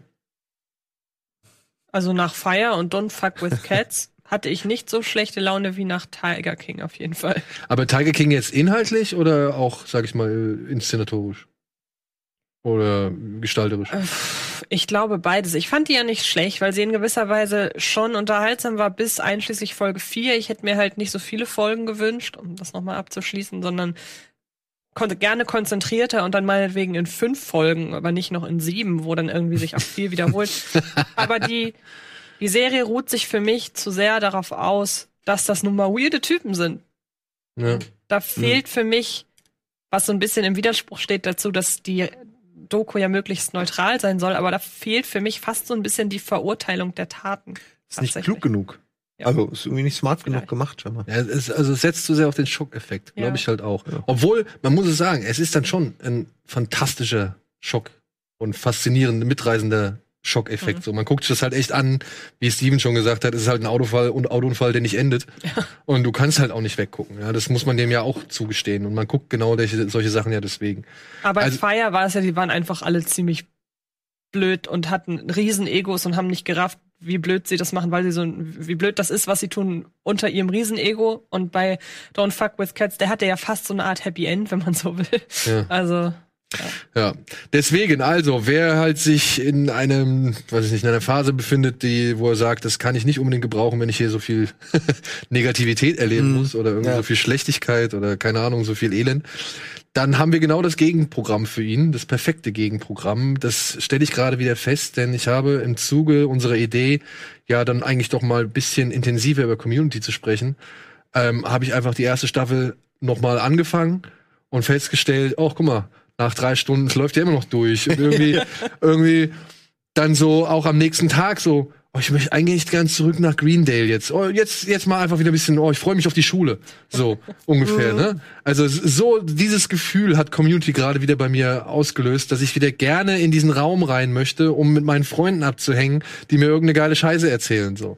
Und ja, worum geht's bei Community? Dafür haben wir eine kurze kleine Matz.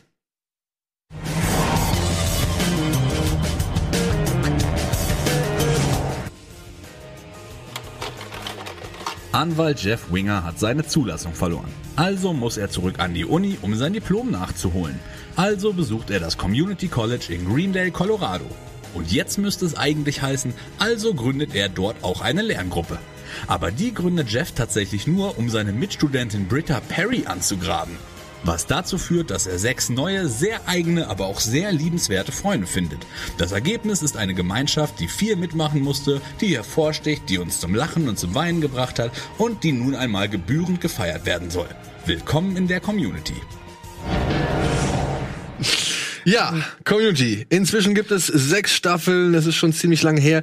Es war mal eine Serie geplant für den Donnerstagabend bei NBC, wenn ich das jetzt so richtig mitbekommen habe oder nachvollziehen konnte. Ähm, zu einer Zeit, als dort so Sachen liefen wie, also da gab es, glaube ich, so einen Run, der bestand dann unter anderem aus 30 Rock, aus Perks and Recreation. Boah. Und aus Community und ich glaube noch einem Schwergewicht, wo du Oh, dir denkst, ey, was, schlecht. das haben die an einem Donnerstagabend gezeigt? Was war denn dann den Rest der Woche? Da hätte ich geguckt, da hätte ich mich richtig drauf gefreut. Ja, ne? also, Auch noch ähm, die Rock neu und oh. Also wirklich, da waren, da waren nur äh, noch, ich glaube, die Office. Die Office war noch Okay. mit dabei. Das Amerikan, ich glaube, die amerikanische zu Version. Aber ist schon ein krasses, äh, sag ich mal, Comedy-Angebot, was NBC hier damals in diese, ins Leben gerufen hat. Ja, mit, äh, mit geschaffen von einem Mann namens Dan Harmon, den wir unter anderem durch Rick and Morty nochmal neu äh, kennen und lieben gelernt haben, der aber auch schon viel früher an sehr vielen nettlichen Sachen beteiligt war. Wie heißt diese, dieser Pilotfilm mit Ben Stiller und, und Jack Black? Ähm, ähm, Jack and Heat Vision oder Ja, so? Heat du das? Vision and Jack heißt Heat Vision and Jack. Ja. Ja, Da geht es um Jack ja, Black, der spielt einen Astronauten, der durch, äh, der durch, durch einen, einen Flug ins All zu nah der Sonne gekommen ist und seitdem super intelligent ist. Und er wird halt begleitet von einem sprechenden Motorrad. Motorrad, das sp- Gesprochen von Owen vergessen. Wilson, glaube ich, ja. Ja. Und äh, das war so ein Ding, das haben sie mit sehr viel äh, Retro-Charme, aber auch mit sehr wenig äh, Geld, haben sie mal einen Piloten davon inszeniert, weil Ben Stiller so ein riesen Fan davon war. Und äh, ja, etliche Leute haben sich wohl drum gerissen, aber dann wurde es von den Studios oder von den Sendern wurde nie ins Leben gerufen. Also es gibt nur diesen einen Piloten, den kann man sich auch auf YouTube angucken. Und das ist schon sehr lustig. Was lustig, weil Jack Black ja auch einen äh, grandiosen Auftritt hat in Community. Genau. Und Owen Wilson auch in derselben Folge. In derselben In Folge. derselben Folge. In derselben Folge. Da musste ich, da war ich, wusste ich nicht mehr genau. Als ich das jetzt wieder gesehen habe, dachte ich, fuck ist Owen Wilson. Wie geil ist das? Es war so schön, den zu sehen. Ja, aber fuck, es ist Jack Black, der sich einfach mal da Ja. an den Tisch setzt und sagt, ey, oh, Nur das ist, Owen ich Wilson kommt dazu. am Ende dieser Folge, Ja, genau. ne, wo du irgendwie, wo, wo, wo der Twist noch mal kommt, womit wir ja bei, bei dem sind, was auch diese Serie so geil macht, dass sie so schwer vorherzusagen ist. Außer Ja. für Abed. Also, ja gut, er Abed kann hat, es gibt er doch diese kann- Folge, wo Abed alle vorhersagt, weil er natürlich äh, die Leute so gut kennt, dass er, äh, er ist ja so ein bisschen der Sheldon-Prototyp. also ein bisschen. Finde ich. Ja. Also so in der Art, wie er, wie, man, wie er präsentiert wird. Er weiß alles, kann alles, redet Er Roboter. legt einfach nur die Schablone, wie das Fernsehen und Filme funktionieren, Genau. auf das Leben. Meta. Und realisiert dann auch, das Leben funktioniert teilweise einfach. Also für genau. mich ist Abed Sheldon richtig. Weil er ist halt sympathisch. gemacht, ja. Und, und man, man mag ihn. Und äh, Er ist kein Gimmick man irgendwie, schließt ihn ja. ins Herz und er ist ein wirklich essentieller Bestandteil. Und jetzt Der hat auch eine wahnsinnig tolle Origin-Story. Also so die ersten Folgen, wirklich, nein, also die hatte ich schon wieder vergessen. Äh, dass er ja nicht immer dieser, also er er studiert nicht von Anfang an Film. So. Genau, also, genau. Das fand ich zum Beispiel, wusste ich nicht mehr. Das äh, stimmt, das hatte ich auch nicht mehr ganz in Erinnerung, dass Britta ihm das ja so gesehen ermöglicht hat, äh, entgegen dem Willen seines Vaters oder des Willens seines Mit Vaters. diesem Film, den er dann dreht und dann Ja. Chef und Britta seine Eltern und großartige Szene, Also- er dann irgendwie, wo dann so, du bist mein Vater und Chef, ich will nicht dein Vater sein. Perfekt, du kannst ja schon den Text.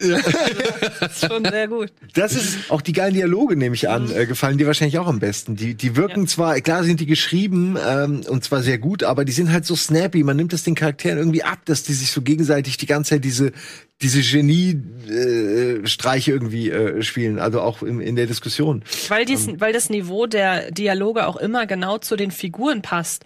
Also es hat ja nicht jede Figur die gleiche Art der Dialoge, die von Abed sind ja voller Popkulturreferenzen. Äh, vergeht ja kein Satz, wo nicht irgendein, irgendein Zitat aus irgendeinem Film oder so drin ist.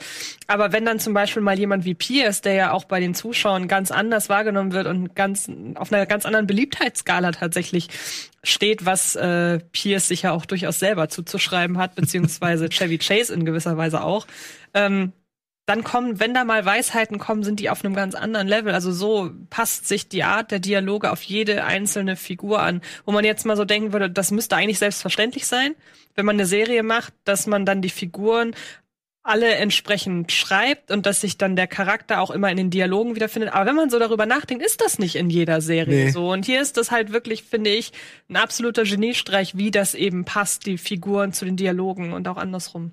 Habt ihr euch mal mit dieser, mit seiner Schreib, mit, also mit seiner Schreibformel oder mit dieser, mit Nein. seinem Kreis beschäftigt, was Oh, Dan ich wusste das mal, aber Also es gibt, ich muss, ich habe jetzt auch ein Weil bisschen das würde mich schon sehr interessieren, weil das kann er wirklich verdammt gut. Es das gibt kann er ja- besser, so viel besser als andere. Also es gibt diesen sogenannten Monomythos. Das ist diese Heldenreise ja, von einem Autor namens Campbell. Der war aber halt kein, kein Schriftsteller, sondern der war, was war der? Anthropologe, glaube ich, oder so, oder Anthropologie-Wissenschaftler. Und der hat halt diesen, diesen Kreis gemacht, diesen Journey, diesen Heldenkreis, ähm, wo es halt darum geht, ich Die, glaube, der, die Heldenwerdung sozusagen. Genau, die ja? Heldenwerdung, Okay. die zwölf Schritte. Und das hat Dan Harmon halt genommen und hat's halt in acht unterteilt. Ja, also, beziehungsweise hat halt seine eigenen acht Schritte draus gemacht.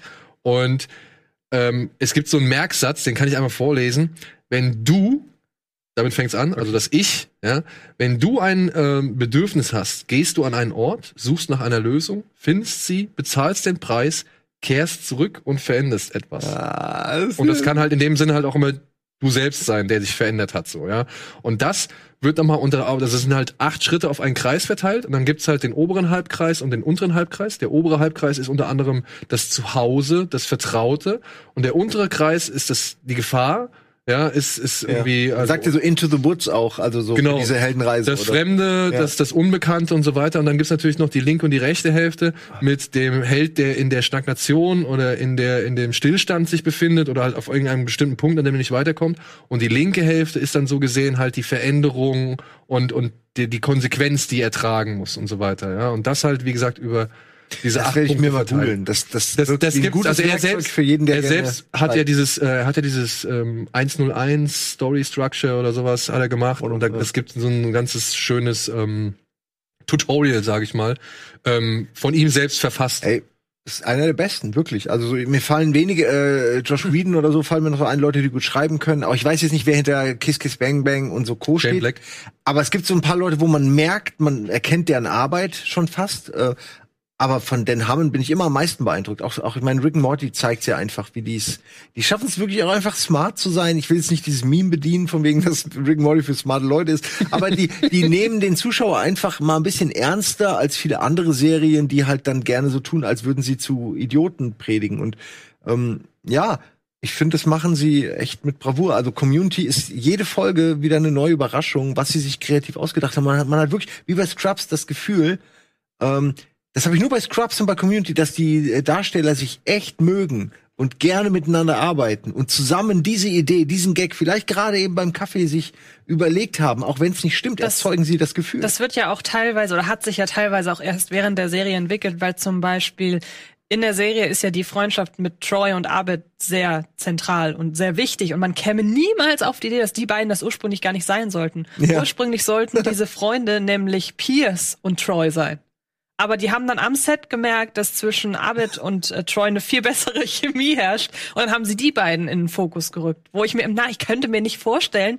Also, Nee. wenn man mal drauf achtet, in der ersten und zweiten Folge, da merkt man noch, dass so eine Freundschaft zwischen Pierce und Troy aufgebaut werden soll. Wenn man das weiß, so im Hinterkopf.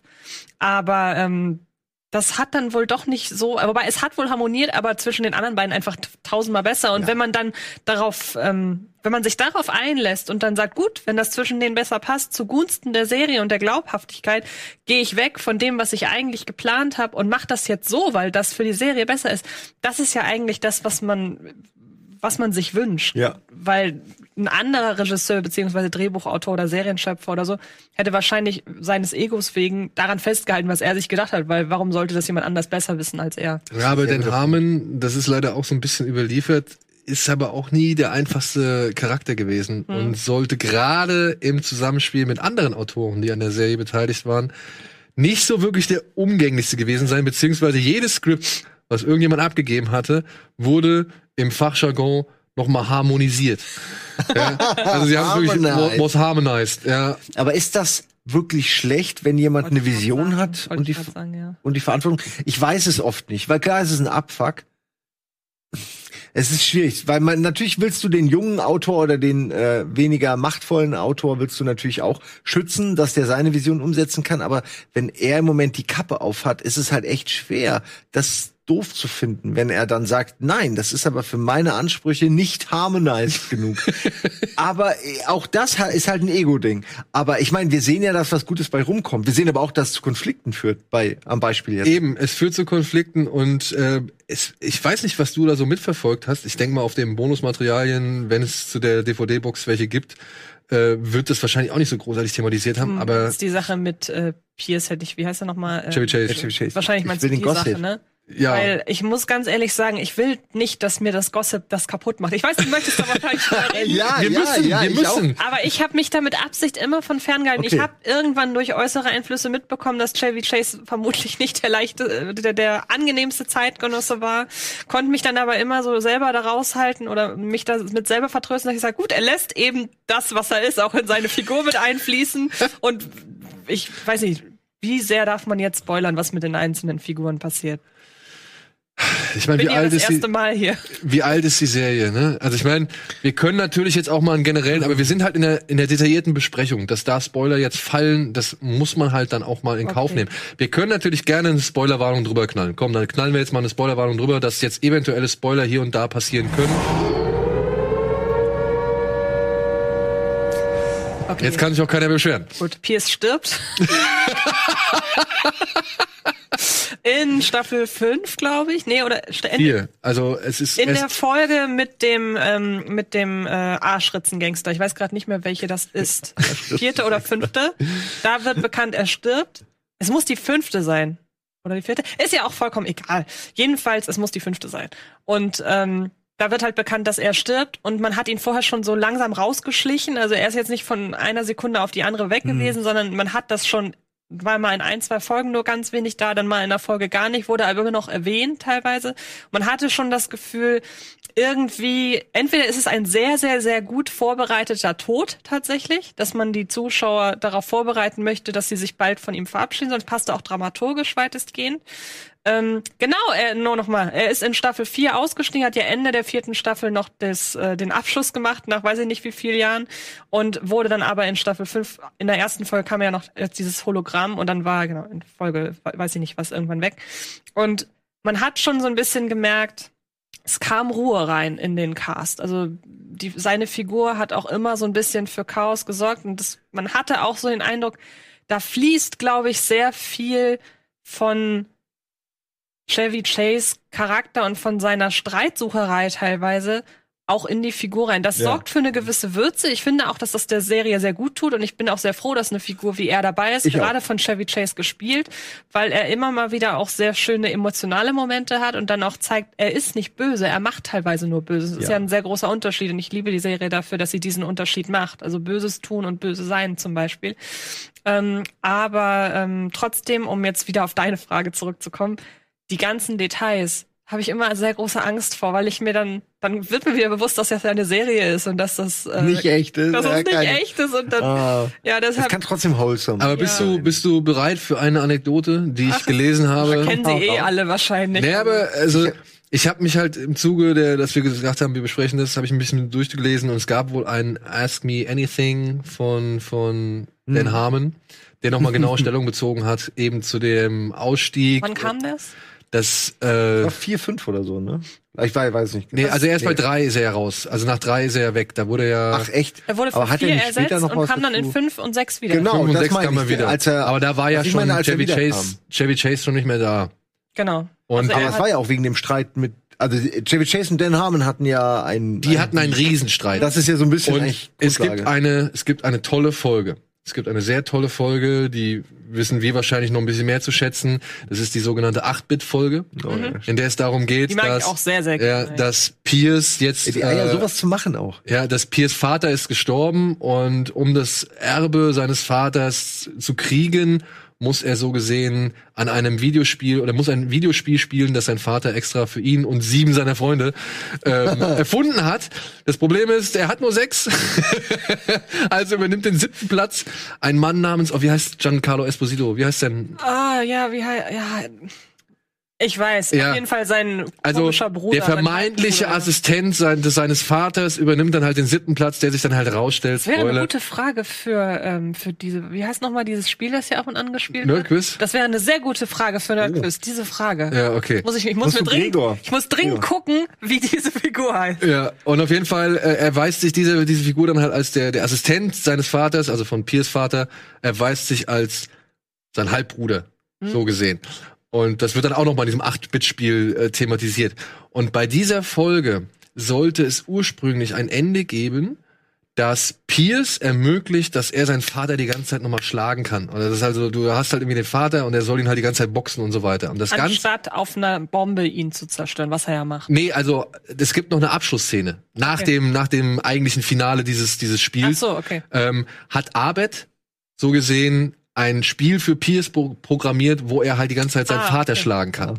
Man kann übrigens das Spiel sich auch runterladen, ne? Kann man auch spielen. Ja? Also das haben Leute nachgebaut, ja, ja. Das äh, geht ja in äh, hier ähm, Cool. RPG Maker, glaube ich, oder so. Ja, also super. Das sieht ziemlich genauso aus.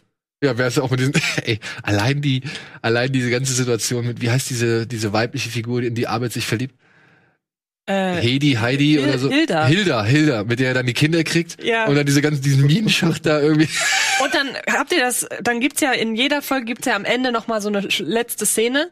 Und Ja. habt, da müsst, ich weiß nicht, ob ihr die noch sehr präsent habt, aber wenn ihr die jetzt auch im Zuge eines Rewatches noch mal guckt, dann müsst ihr mal genau hinhören, denn dann hat man da eine Szene, da steht plötzlich ein Baby auf dem Tisch des, der, der Lerngruppe und er denkt sofort, ah, das ist jetzt das Baby, das er da aus dem Spiel holt. Dann diskutieren Troy und Arbeit, wie sie das machen, äh, wer wie welchen Job nimmt und so, dass sie das Baby durchkriegen. Und dann soll, denkt man, der Gag ist, dass unterm Tisch eine Mutter auftaucht, das Baby wegnimmt und plötzlich ist alles wieder normal. Und wenn man genau hinhört, hört man, dass das Baby cool, cool, cool sagt. Da muss, das hört man auch nicht beim ersten Mal, da muss man mal ein bisschen genauer hinhören. Aber da kommt so auch wieder so ein richtig geiler Donald Glover Moment. Wo, wo er so, also bin ich jetzt die Frau oder irgendwie Ja. sowas. Also muss ich jetzt meine Träume aufgeben, um das Kind zu Genau. erzielen, so. Ja. Und, dann, und dann sagt er irgendwie, sagt Arbeit irgendwie so, stell dich nicht so an. Er soll auch wissen, dass Männer weinen dürfen. Ey, das ist so gut. Also so, er soll wissen, dass Männer weinen dürfen. Ja. Kannst du bitte einmal gucken, wie der heißt? Ich, Der, der, der Bruder? ja, ich kann mich sonst nicht Okay, konzentrieren. also auf jeden Fall war die Abschlussszene dieser Folge, dass Abed Pierce ein Spiel programmiert, ähm, in dem er halt in der Lage ist, seinen Vater zu schlagen. Und das war wohl Dan Harmon sehr wichtig, weil es endet damit, dass Pierce ähm, Abed umarmt. Mhm. Ja, und so und dann wird schwarz geblendet. Also das ist so, das war wohl für Harmon dann ein wirklicher Abschluss Das war so das der beiden Charakter-Arcs so, ja, also sowohl für Arbeit als auch für Pierce. Und Chevy Chase muss ich wohl nicht so danach gefühlt haben. Er sagte, ja, das ist nicht witzig, also mache ich das nicht. Soll ja auch nicht witzig sein. Ja, und das war halt dann in dem Moment so der finale Bruch, wo es hieß, ey, das war zu viel. Was er, er sagte halt, das hat ihm sehr, sehr, wirklich sehr, sehr viel bedeutet. Gilbert. Gilbert, danke schön. Gilbert Lawson Das- heißt sein Halb Halbbruder. Mann, Mann, Mann. Ähm, das hat ihm wohl sehr viel bedeutet. Es war wirklich eine sehr wichtige Fil- Szene für ich und er meint so, und, und er war nicht da. Und das Problem ist halt auch, was ich so mitbekommen habe, es gibt wohl eine Seite, auf der die Crew und die Darsteller des Öfteren mal Bilder gepostet haben von Dan Harmon, wie er am Set pennt. Ja, das habe ich, das hab ich auch gelesen. Also der muss wohl regelmäßig äh, bei der Arbeit eingepennt sein oder so, ja. Und das, das gab dann halt so. Ja, genau. Und das kam dann auch zu Verzögerungen bei den Drehbüchern und so weiter und so fort. Und ähm, naja, das soll auch schon so ein bisschen für Spannung Ja, gesorgt okay. haben. Und naja, und dann hat er wohl im Nachhinein erst erfahren, dass die Szene nicht gedreht worden ist, weil er halt daneben nicht da war und gepennt hat oder sonst Das was. kann ich so gut nachvollziehen. Das kann ich, aber, dass er dann pisst ist und das für ihn so wichtig ist, Ja. kann ich voll gut nachvollziehen. Ich kenne es von wirklich von Game One Drehs, wenn du die dann jemandem gegeben hast, wenn du nicht konntest oder warst du auf einem Event oder sonst was, und dann fehlten immer die Szenen, die einem am wichtigsten waren. Und du kannst auch nicht bei so vielen Sachen, ne, kannst du natürlich nicht. Aber das, das tut so weh, weil du denkst, jemand hat dich nicht verstanden. Ja, vor allem rückwirkend erklärt mir das eine Szene in einer anderen Folge. Es gibt ja diese eine Folge, das muss wieder, wird's aber wirklich Staffel 5 sein, wo sie von Piers Beerdigung kommen und es geht darum, dass er allen was vermacht hat. Und man merkt bei allen Figuren, dass sich die Figur von Piers Hawthorne wirklich Gedanken gemacht hat darüber, was denn die anderen von ihm bekommen. Unter anderem wird bereits in der ersten oder zweiten Staffel angekündigt, dass Britta irgendwann ein iPod Nano bekommt. Und den kriegt, und den kriegt sie dann, ich weiß nicht, erinnert ihr euch an diese Essensschlachtfolge Ja, mit den ja. Idioten Ja, von der anderen Schule und bei allen steht City im College. Nachhinein, genau, und im, bei allen steht im Nachhinein, was aus den einzelnen Figuren passiert. Und bei Britta steht, Britta, Pe- Britta Perry erhält in dem und dem Jahr einen, iPod, einen gebrauchten iPod Nano und den kriegt sie dann in Folge 5. Bei allen ist das ganz, ganz hervorragend. Man merkt bei jeder Figur, wie da wirklich diese, diese Charakterentwicklung zwischen äh, Pierce Hawthorne und der einzelnen Figur abgeschlossen ist. Er hat ja auch Troy geliebt, am Ende kriegt Troy ja sein ganzes Geldvermögen so. Nur bei Abed Nadir ist dann der einzige Satz, du hast dich mir nie erschlossen, du kriegst nur eine Pulle voller äh, Sperma, was ihr alle bekommen. Das ist alles. Und man, da wird einem deutlich, wahrscheinlich ist ihm nichts anderes eingefallen. Aber da war ja Harmon schon wieder dabei, oder? Ja, ja, aber was soll er trotzdem machen? Ich meine, Ja, ja. er kann das ja nicht rückwirkend ändern, dass die sich noch in einer anderen Folge umarmen, so. Ja, vielleicht ist das tatsächlich ein Resultat dann eben aus Kann der ich mir schon, weil so macht es macht natürlich inhaltlich immer noch Sinn, dass die die beiden haben nie einen Nenner Ja, gefunden, ja, so aber eigentlich gesehen. sollte es genau das Gegenteil sein. Ne? Sie sollten quasi zusammenfinden durch diese Geschichte. Ja, durch, Ja, genau. Ja, das, Ja. Ist schon, das ist dann schon ein bisschen Krass. krass. Und das ist halt das Krasse, was ich, also da muss man halt einfach sagen, diese Serie ist dann doch wirklich sehr von den Konflikten hintenrum beeinflusst, aber eben auch befruchtet worden, ne? Ja, genau. Und das, ver das Verpassen finde ich immer mal so ein paar oder wird gerne versäumt, das auch zu betrachten, wenn zum Beispiel alle die vierte Staffel so ein bisschen herausheben, weil Dan Harmon da ja nun mal nicht dabei war und im Nachhinein dann gesagt wird, das war eine ganz schlechte Staffel, was ja sogar in der Serie aufgegriffen wird. Die Staffel, die Staffel ohne Dan Harmon ist ja das Gasleckjahr, wo immer ganz viele, wenn, wenn, wenn die Leute nicht weiter wissen, warum irgendwas doof war, es lag daran, dass es das Gasleckjahr war. Aber ich finde, zum einen finde ich die vierte Staffel jetzt nicht so viel schlechter als die anderen. Ich finde die sechste Staffel finde ich schwieriger tatsächlich, weil ich finde, da hat man dann gemerkt, irgendwie war euch da nicht bewusst, was die Serie so gut gemacht hat. Da waren die Folgen ja deutlich länger, nicht deutlich, aber obwohl sie nur ein paar Minuten länger waren, hat sich das viel deutlich länger angefü äh, angefühlt. Ähm, aber dadurch, dass man, was du gerade gesagt hast, dadurch, dass es eben auch äh, ja für Befruchtung gesorgt hat, für kreative Befruchtung im Serienkosmos, ähm, bin ich über gewisse Sachen, die hinter den Kulissen schiefgelaufen sind, gar nicht so unglücklich. Weil sonst wäre die, glaube ich, nicht, sonst hätte die sich nicht so kreativ weiterhin angefühlt, glaube ich einfach. Das glaube ich auch. Ich glaube, der Konflikt hat auch da wieder Game One-Erfahrung.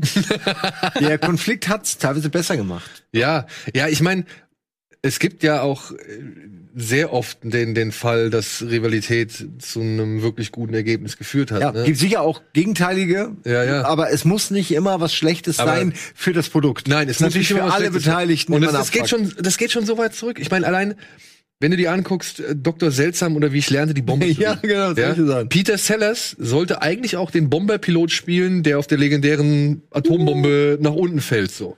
Aber er hat halt diesen texanischen Akzent nicht hinbekommen. Und hat halt gesagt, er kann's nicht. Und dann hat der tatsächlich Kubrick gesagt, oh, ich habe mir das Bein gebrochen oder sonst irgendwas, so, ja, weil er dann und dann damit er nicht in dieses Cockpit steigen musste und dann waren sie notgedrungen gezwungen, halt diesen Slim Pickens, wie er heißt, zu nehmen, der halt äh, diese Rolle halt perfekt Ja, verkörpert. wollte ich sagen, der hat das super gemacht. Ja, der hat es super gemacht, so. Aber so kann's kommen. So kann's kommen. Ähm, wann habt ihr so gemerkt, ey, Community ist, da ist das mehr? Also, ich, ich hatte, ich muss dazu sagen, oder mein, der, der, die, die Grundlage für meine Frage ist, ich habe das gesehen und sehe so, so, ja, Chevy Chase hockt da drin, ja, hat er auch schon lang nichts mehr gemacht, so, ne? Und wer ist dann noch? Ah, den, den, den äh, Schwarzen, den hast du schon mal gesehen, den kennst du aus dem einen oder anderen Film oder Auftritt jetzt schon mal so. Ähm, aber was, was will mir die Serie jetzt sagen? Was ist das so? Und es hat tatsächlich, ich weiß gar nicht warum. Ich glaube, ich hatte die Gelegenheit, mehrere Folgen hintereinander zu gucken, weil die, glaube ich, auf Pro7 mal eine Zeit Ja. lang so ein bisschen in Dauerschleife oder in, in längerer Phase. Keiner geguckt und Ja, ist hat dann keiner wieder zu geguckt. Big Bang Theory gegangen. Genau. Das und dann, so, und dann die hätten so einen Donnerstag haben müssen, wo sie die ganzen Serien wieder zusammenpacken. Weil Ja. es ist total unverständlich für mich. Das ist doch auch für Deutsche lustig. Also warum funktionieren Und das manche ist Sachen? teilweise wirklich sehr smart übersetzt. Also ich erinnere mich, Ja. in, in Staffel 1 ähm, wird beispielsweise die Figur der Schauspieler Paul Rudd, der für ein Gleichnis herangezogen wird, wird im Deutschen übersetzt durch Pierce Brosnan, Brosnan, den man hier natürlich viel besser kennt. Also die machen sich wirklich Mühe in der Übersetzung. Ja, aber auch da, ne, da muss ich auch sagen, ich habe das nämlich jetzt gerade in den letzten Tagen, habe ich immer zwischen Englisch und Deutsch hin und her geswitcht und habe dann aber auch mal die deutschen Untertitel dazu geschaltet. Und es ist tatsächlich, in, also sowohl in den Untertiteln als auch in der Synchronisation sind tatsächlich gravierende Unterschiede und auch gerade was den Nerd-Humor angeht. Es gibt in, in der ersten Staffel gibt's eine Folge, da ist Mr. Chang, ja, der, der Spanischlehrer. Den haben wir noch gar nicht gesprochen. Ja, darüber reden wir jetzt dann hiermit. Offiziell Mr. Chang Fanclub ist jetzt hiermit eröffnet. Hammer. Ähm, der, der steht dann vor der Klasse und er sagt dann halt so auf alle möglichen Leute so Namen. Grandpa und was weiß ich. Und er sagt zu Abed, sagt er Sandokan. Wo ich mir gedacht habe, so Sandokan. Im Deutschen sagt er Aladdin, ne? Nee, er sagt, im Deutschen sagt er Sandokan. Was? Ja. Da hätte man aber Aladdin eigentlich nehmen müssen. Er nennt ihn im Original aber Kuma. ah, cool, Von ja, Harold klar, und ja, Kumar. cool. Aber normalerweise nennt er ihn Aladdin. Ja gut, das kann auch sein, dass er ihn nochmal... Gut, aber auf jeden Fall mit Kumar hat's dann überhaupt nichts zu tun. Mit Ja. Kumar hat's halt überhaupt nichts zu tun. Und ich denke mir, das war zu einer Zeit, als Harold und Kumar hier schon mindestens zwei Filme raus waren und man wirklich noch den Leuten das zugestehen kann, dass die von Ja. Harold und Kumar zumindest gehört haben und wissen, dass der eine ein Asiate ist und der andere ein Pakistaner, glaube ich so, ja. Und ähm, ja, also das ist, da, da ist so, manche Ja. ist eine Diskrepanz, da die ich nicht ganz verstanden habe. Aber, und da sage ich, gebe ich dir auch vollkommen recht, sie haben sich zumindest versucht zu bemühen, irgendwie ein passendes Äquivalent zu finden. Also und ich glaube, die manchmal- müssen sich auch erst eingrufen. Also manchmal übersetzen sie halt auch Sachen, wo ich mich frage, was macht ihr da? Dass sie zum Beispiel irgend, irgendwann will Abed mal ausdrücken, dass irgendetwas sehr, sehr lange dauert und dann sagt er, ich habe der Baum des Lebens gesehen. Er hätte auch einfach sagen können, ich habe Tree of Life gesehen, weil der wurde ja hierzulande nie übersetzt. Also manchmal meinen sie es auch Ja. ein bisschen zu gut tatsächlich. Und ich glaube, wenn sie zum Beispiel direkt in der ersten Folge sagen, oh, das ist ja hier wie der Frühstücksclub, Mhm. Könnte man auch sagen, es ist Breakfast Club und die Leute wissen eher Bescheid als Ja. der Frühstücksclub. Was, Ja. ist, was für ein Club? Ja. Was, für, was redet der? So, ja. Das finde ich ein bisschen schade manchmal. Aber auch da, es ist wie bei den Simpsons. Simpsons, also es, es steigert sich ja, es wird ja immer besser und irgendwann haben die auch Vertrauen in Mhm. die in die Klientel, so ja und das muss man auch bei bei Community der Serie selbst sagen. Ne? Irgendwann kommt dann diese Weihnachtsfolge, und dann dachte ich mir so, ach guck mal hier, da ist die erste Weihnachtsfolge, die sie gemacht haben, der ersten Gucke ich Staffel. jedes Jahr. Ja? Immer nur an Weihnachten. Wenn ich das normal gucke, dann spule ich dir mal vor, weil die Weihnachtsfolge soll was Besonderes bleiben. Und das finde ich dann, das finde ich schon so, allein wenn sie am Ende diese Gruppenumarmung und dann, dann, dann zoomt die Kamera oder geht die Kamera so raus, da sehe ich, da merke ich dann so, ey Moment, das ist besser. Das ist, das ist nicht Big Bang Theory, das ist nicht How I Met Your Nee, Mother, das mal- ist nicht Two and a das wollte ich auch nicht sagen vorhin. Nee, nee, ich sag nur, Das ist schon deutlich besser. das war so, das waren so diese Momente, wo ich merke, oh, hier ist irgendwas anders. Hier ist irgendwas irgendwie cooler. Hier hat irgendjemand den, den Nerd-Humor oder das, das, das Mhm. Nerdtum einfach mehr verstanden und, und baut's besser ein. Ja. Und dann kommt diese Folge, von der ich jetzt auch erst verstanden habe, dass sie erst im Nachhinein kam mit den Hähnchensticks. Mafia-Folge. Die Mafia-Folge. ja. Und da muss ich, und das ist, das ist Folge Nummer 21, die war wohl, äh, die wurde erst nachträglich produziert oder die wurde erst irgendwie ganz zum Ende hin irgendwie ausgestrahlt. Da wurde mir dann klar, Alter, warte mal, was macht denn der hier? Das ist ja komplett einmal Goodfellas und dann, oh, hier, die Tür zumachen, Pate und was weiß ich. Ja, es ist ein Zitat nach dem anderen. Also in den meisten Folgen, wenn sie so filmische Plots Aber, haben. aber so geil. ja, Ja. Und so unaufdringlich. ja. Andererseits wiederum. Unverkrampft. Also ich meine, äh, ich, ich, dafür gucke ich tatsächlich zu wenig Serien, als dass ich jetzt sagen könnte, ob andere Serien sowas auch schon mal gemacht haben. Ich glaube, bei Brooklyn Nine-Nine gibt's ja ab und an mal sowas, dass man dann schon in ein bisschen Genre reingeht und so. immer. Aber was ich an Community so mag, ist, dass gerade diese Special-Folgen, und das sagt äh, Abed in einer der Paintball-Folgen so schön, es ist nie eine Parodie. Es ist immer eine Verbeugung und eine Hommage. Und das stimmt ja. Es ist Ja. keine Parodie auf einen Mafia-Film. Es ist eine Hommage. Es ist eine, es sind 20 Minuten Mafia-Film. Vor allem, wenn dann halt so auf so Kleinigkeiten geachtet werden. Wenn wirklich so Kleinigkeiten geachtet werden. Der Moment, wenn, wenn Arbeit sich an allen, sag ich mal, recht oder beziehungsweise wenn alle versucht, auf das, also sag ich mal, von ihrer Idiotie zu überzeugen, das ist genau der gleiche Song, in der genau die gleiche Montage in Goodfellas irgendwie abläuft, der dann halt zeigt, wie halt hier ähm, Jimmy, also Robert De Niro und, und Liotta und Pesci halt ihre ganzen Mitverschwörer, die an einem so bestimmten Raub da beteiligt waren, umgebracht haben und die Leichen halt irgendwo gefunden werden so. Und das ist das ist mit so einer auch das Timing wie der Schnitt gesetzt ist wie die Kamerafahrten passieren. Und das ist so viel Liebe zum Detail und eben so viel Liebe zu der Vorlage dass es ja meiner Ansicht auch nie zur plumpen Parodie verkommt. Und dann kommt die Paintball Folge Ja, und da war für mich alles klar. Also da äh, spätestens die Paintball-Folge. Ich meine, vorher war das alles schön anzuschauen und so, aber spätestens die Paintball-Folge hat mich diese Serie, hat mich in diese Serie verlieben lassen. Die erste ist die, die anfängt wie 28 Days, also die nur anfängt wie 28 Days Later. Genau, ja, weiß ich.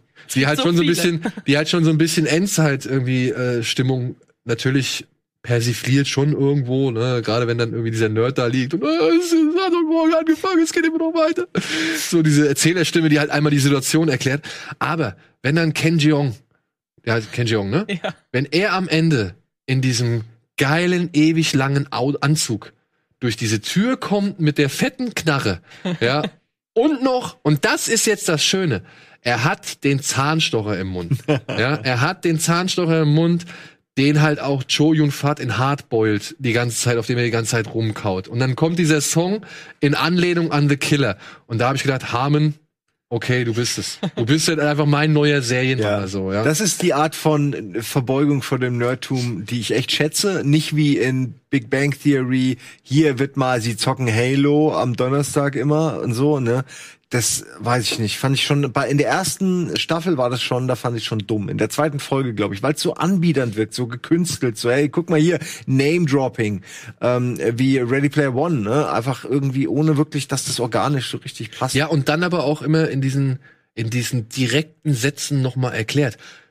Ja, Joel, ich weiß, was du meinst. Wieso nennst du mich beim Namen von Superman oder, oder was weiß ich so oder Kal-El, ja, Entschuldigung. ja, ja. ja. Ähm, äh, Sohn des Joel, so, ja. Äh, Weißt du, dann, dann kommt immer noch so ein Satz hinterher, der es irgendwie noch einmal irgendwie für den Zuschauer erklärt, der es halt nicht kennt. Ist okay, kann man machen, muss Ja, ich aber- aber dann nicht mögen. genau. Und das macht teilweise Community auch, aber dann passt das wieder in den Kontext, in den kreativen Kontext. Also zum Beispiel erinnere ich mich da an die Folge mit dieser, ähm, mit diesem, wie heißt das, dieses Europa-Dings, wo Annie einen bösen Zwilling hat. Und dann machen sie diese, wie heißt denn das? Planspiel Uno, genau. Diese, wo sie diese Planspiel Uno machen. Und ähm, Boah, jetzt- Ich weiß auch nicht mehr, aber ich, ich das- weiß ja auch Kann nicht sein, dass das. Staffel 3 war. Jedenfalls geht's dann halt darum, dass Annie einen bösen Zwilling hat und sie will vorschlagen, wir machen eine Planspiel-UNO, schlagen beide vor und dann tritt die eine Planspiel-UNO gegen die andere an. und, und dann hat, hat Arbeit plötzlich eine Idee, wie man das Ganze gewinnen könnte. Und dann sieht man diese typische Übergangsszene. Er erzählt und die Kamera fadet aus, man hört nicht mehr, was er erzählt, weil dann der Szenenwechsel normalerweise kommt. Dann kommt halt äh, Jeff und sagt, Abed, was murmelst du? Es gibt hier keinen Szenenwechsel. Und dann, äh, ach so, und dann sagte Abed, ja, stimmt, ach so, und dann macht er das gleiche nochmal, dann gibt's natürlich den Szenenwechsel. Und ähm, das sind dann so Sachen, wo ich sage, klar, äh, man erklärt dem Zuschauer gerade so ein bisschen schon, wie der Gag funktioniert, worauf das anspielt, aber andererseits ist es Abed. Also ist es sofort durch die Figur und durch die Art und Weise, wie er die Welt wahrnimmt, Genau, nämlich durch ja. diese, durch diese Serien- und Filmbrille, ist das sofort legitimiert. Und Community legitimiert einfach alles, weil es so wahnsinnig clever geschrieben ist. Es gibt für meinen Geschmack keine Folge, wo das komplett daraus ausbricht. Dafür sind die Figuren einfach viel zu gut geschrieben. So. Ist das, aber das ist nicht diese Folge mit diesem Dreamatorium, oder? Oder ist das die? Nein, das ist eine andere. Ja, das eine andere. weil das fand ich nämlich damals krass mit dem, oder war das die mit den Zeit, mit dieser, mit dieser Einweihungsparty, wo die Zeit, diese parallelen Zeitebenen sind.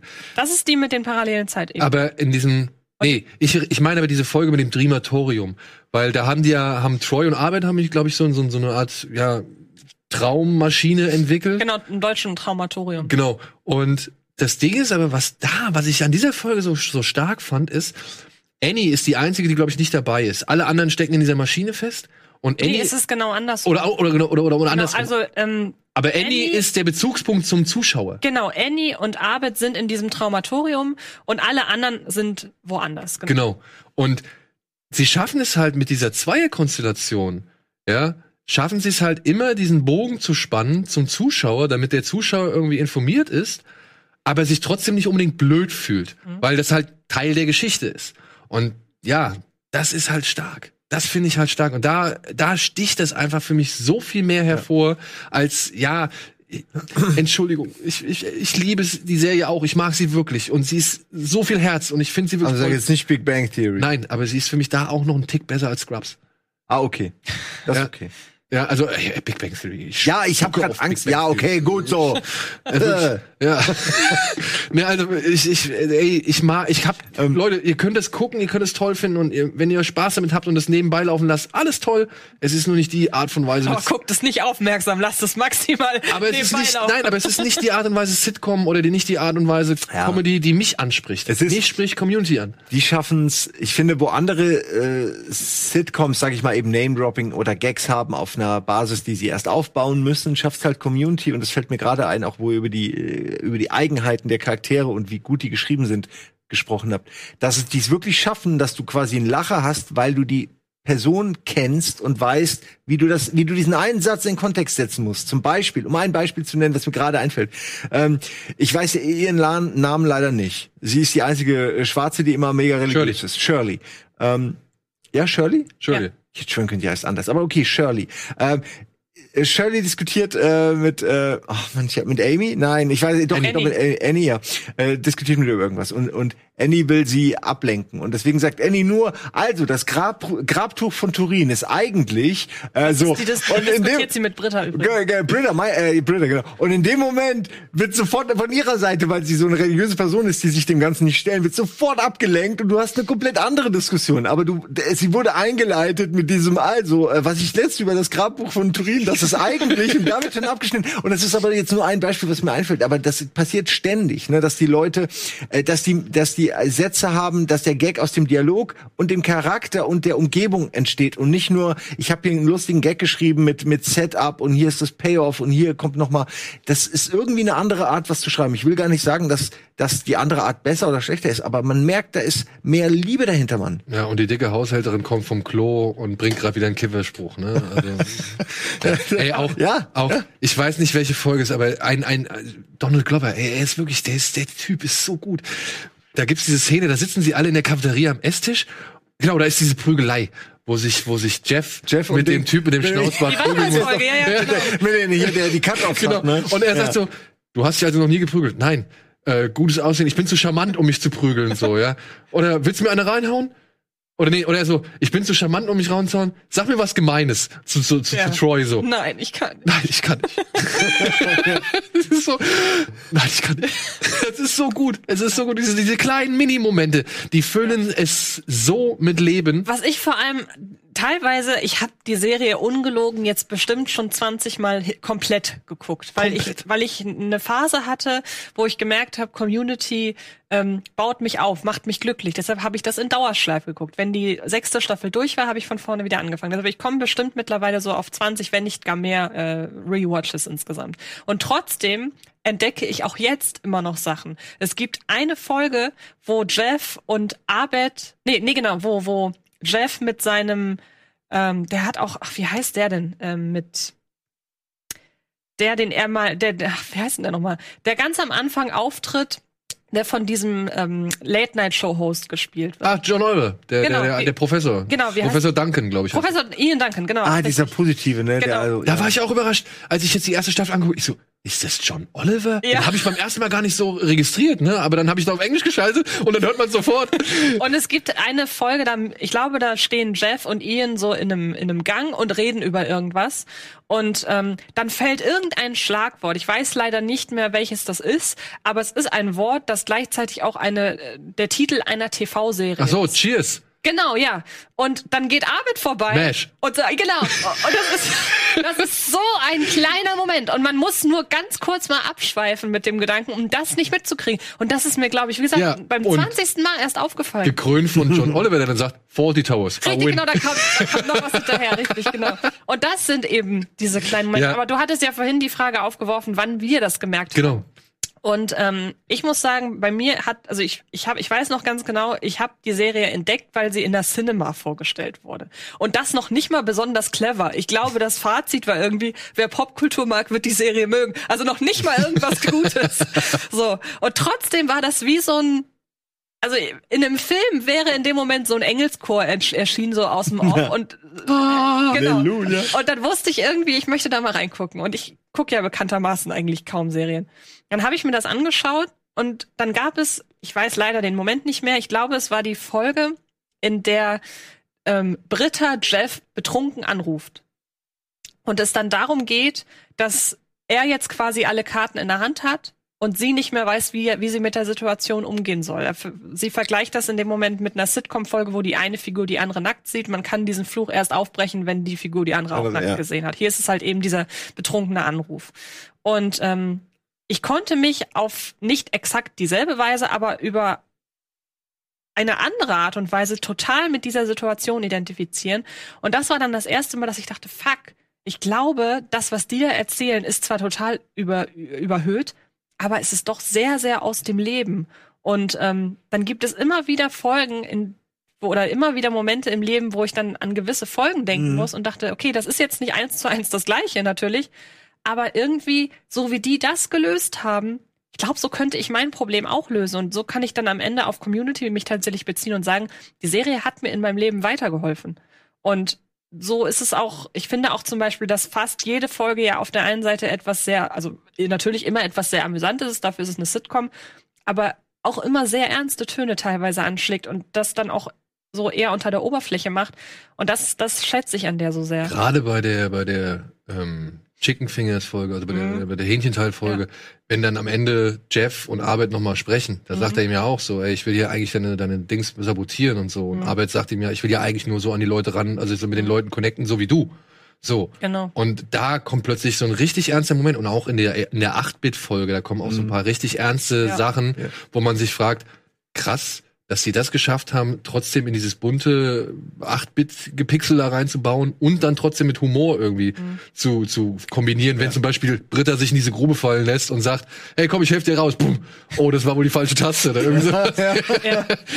Oder Also ein Paradebeispiel, finde ich, ist die Freaky Friday-Folge. Wo sie Körper tauschen. Genau, und wo alles eigentlich nur darauf hinausläuft, dass sich Troy nicht traut, mit Britta Schluss zu machen. Und das ist eigentlich, also es ist so albern, dass Troy und Arvid diesen Körpertausch machen.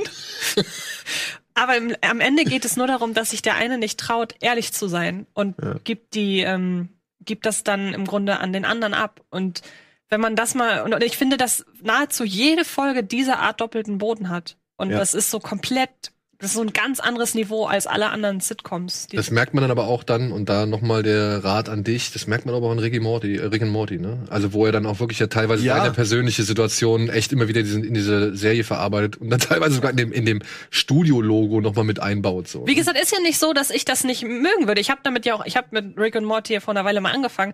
Es ist einfach nur dieses ewige Sabbern und Rülpsen. Das, wird muss aber viel aufhören. weniger. Das wird aber echt weniger. Da bin Ja. ich mir, Ja, das wird ein ich bin mir bisschen- nicht ganz sicher, aber ich glaube, dass es nach der ersten Staffel schon ein bisschen weniger wurde, weil es eben auch too much war. Aber ich, also es mich macht stört ja es überhaupt inhaltlich, nicht es mehr. macht ja inhaltlich sogar Sinn und es ist dem Charakter dienlich. Das weiß ich ja selber, aber es nervt. aber ja, aber sie haben es, glaube ich, ausprobiert und ich glaube, sie haben es weniger gemacht. Wir haben, also ich sie muss haben's sagen, in der, in, der, in, der, in der letzten Staffel habe ich es jetzt gar nicht so Gar nicht mehr. Ich, ich, ich, ich traue denen auch zu, dass sie einfach das irgendwie lassen, wenn sie merken, es klappt gar nicht. Also äh, die, die ändern sich doch. Ich finde eins noch, Community ist irgendwie Lebenshilfe ohne erhobenen Zeigefinger. Und äh, Rick and Morty ist sowas wie Philosophie, so wenn du Ja. willst. So. The- Philosophie mit sehr viel Quatsch. Ja, also, was könnte sein und äh, na, scheiß auf, wir haben einfach Party. Ja. Es, ist halt, es ist halt wirklich nur schade und da muss ich dann ausnahmsweise mal doch kritisch sein, ähm, dass das in der sechsten, da hat man sich ein bisschen an der Idee verhoben, längere Geschichten zu erzählen. Weil ich finde, man merkt, dass das der, dass das derjenige oder dass es teilweise dieselben waren, die halt die kürzeren Folgen gemacht haben Ja. und hier wird dann werden dann Konflikte zu sehr ausgeweitet. Nicht bei allen. Es gibt so zwei, drei Folgen, da merkt man es extrem. Zum Beispiel die mit der Virtual Reality Brille, die eigentlich super witzig ist, aber zu lang geht.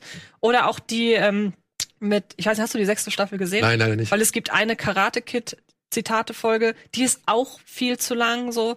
Ähm, dafür ist aber das Finale wahnsinnig schön. Ich finde, dass Community eine, ein großartiges Finale hat und auch da noch mal zu 100 Prozent klar wird, wie alle die Serie verstanden haben. Ich finde, wenn man jemandem die Serie erklären will, wie sie funktioniert, muss man zwei Folgen gucken, nämlich die mit den verschiedenen Universen, also Chaos-Theorie und das Finale, weil ich finde, das ist so die Quintessenz der Serie.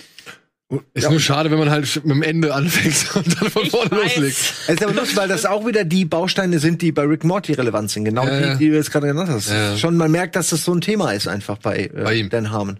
Also, wir müssen zum Ende kommen. Ja, ja, ist leid. okay. Wir es müssen blinkt leider hier wirklich. Es blinkt 10 und Minuten. deswegen. Ich habe eigentlich längst seit 15 Minuten Meetings, aber ey, wann Ey. hat man die Chance, über Community zu reden? Eben, eben. In diesem Sinne, vielen, vielen Dank Vielen, vielen Dank. Wir können, wir kommen noch mal drauf zu. Okay. Ja, wenn du willst, jederzeit wieder. Ich werde einfach vor Kino Plus jetzt nichts anderes mehr gucken und muss dann immer am Anfang über Community sprechen. Vermutlich, vermutlich. Ich hoffe, es hat euch auch ein bisschen Freude bereitet. Ich hoffe, wir konnten euch ein wenig neugierig machen, auch wenn wir jetzt ein paar Sachen gespoilert haben. Ansonsten, ja, ey, vielen Dank fürs Zuschauen. Wir sehen uns hoffentlich diese Woche noch mal wieder. Sei es jetzt beim Audioflix, sei es jetzt bei Kino Plus oder bei Dosenbeats oder sonst irgendwas. Simon, du hast bestimmt auch noch ein paar Live-Sessions am Start. Ja, eher VOD-Sessions Ja. ähm, diese Woche, aber es sind einige. Ich habe den Überblick auch verloren. Okay. Darf ich auch ganz kurz Werbung Ja, was anderes mach. machen? Ich habe nämlich passend zum Thema für Fred Carpet meine zehn Lieblings-Community-Folgen besprochen. Oh, Das ist doch gut. Das ist doch gut. Geht auf Anschluss. redcarpet.com, da könnt ihr mal einen kleinen Guideline oder eine kleine Ab Tour oder Mittwoch, glaube ich. ab Mittwoch. Da könnt ihr euch eine kleine Tour abholen, welche Folgen besonders hervorzuheben sind. Und in diesem Sinne wünsche ich euch einen schönen Abend und hoffentlich habt ihr viel Spaß mit ja, Community oder vielleicht auch noch mit Tiger King. Tschüss!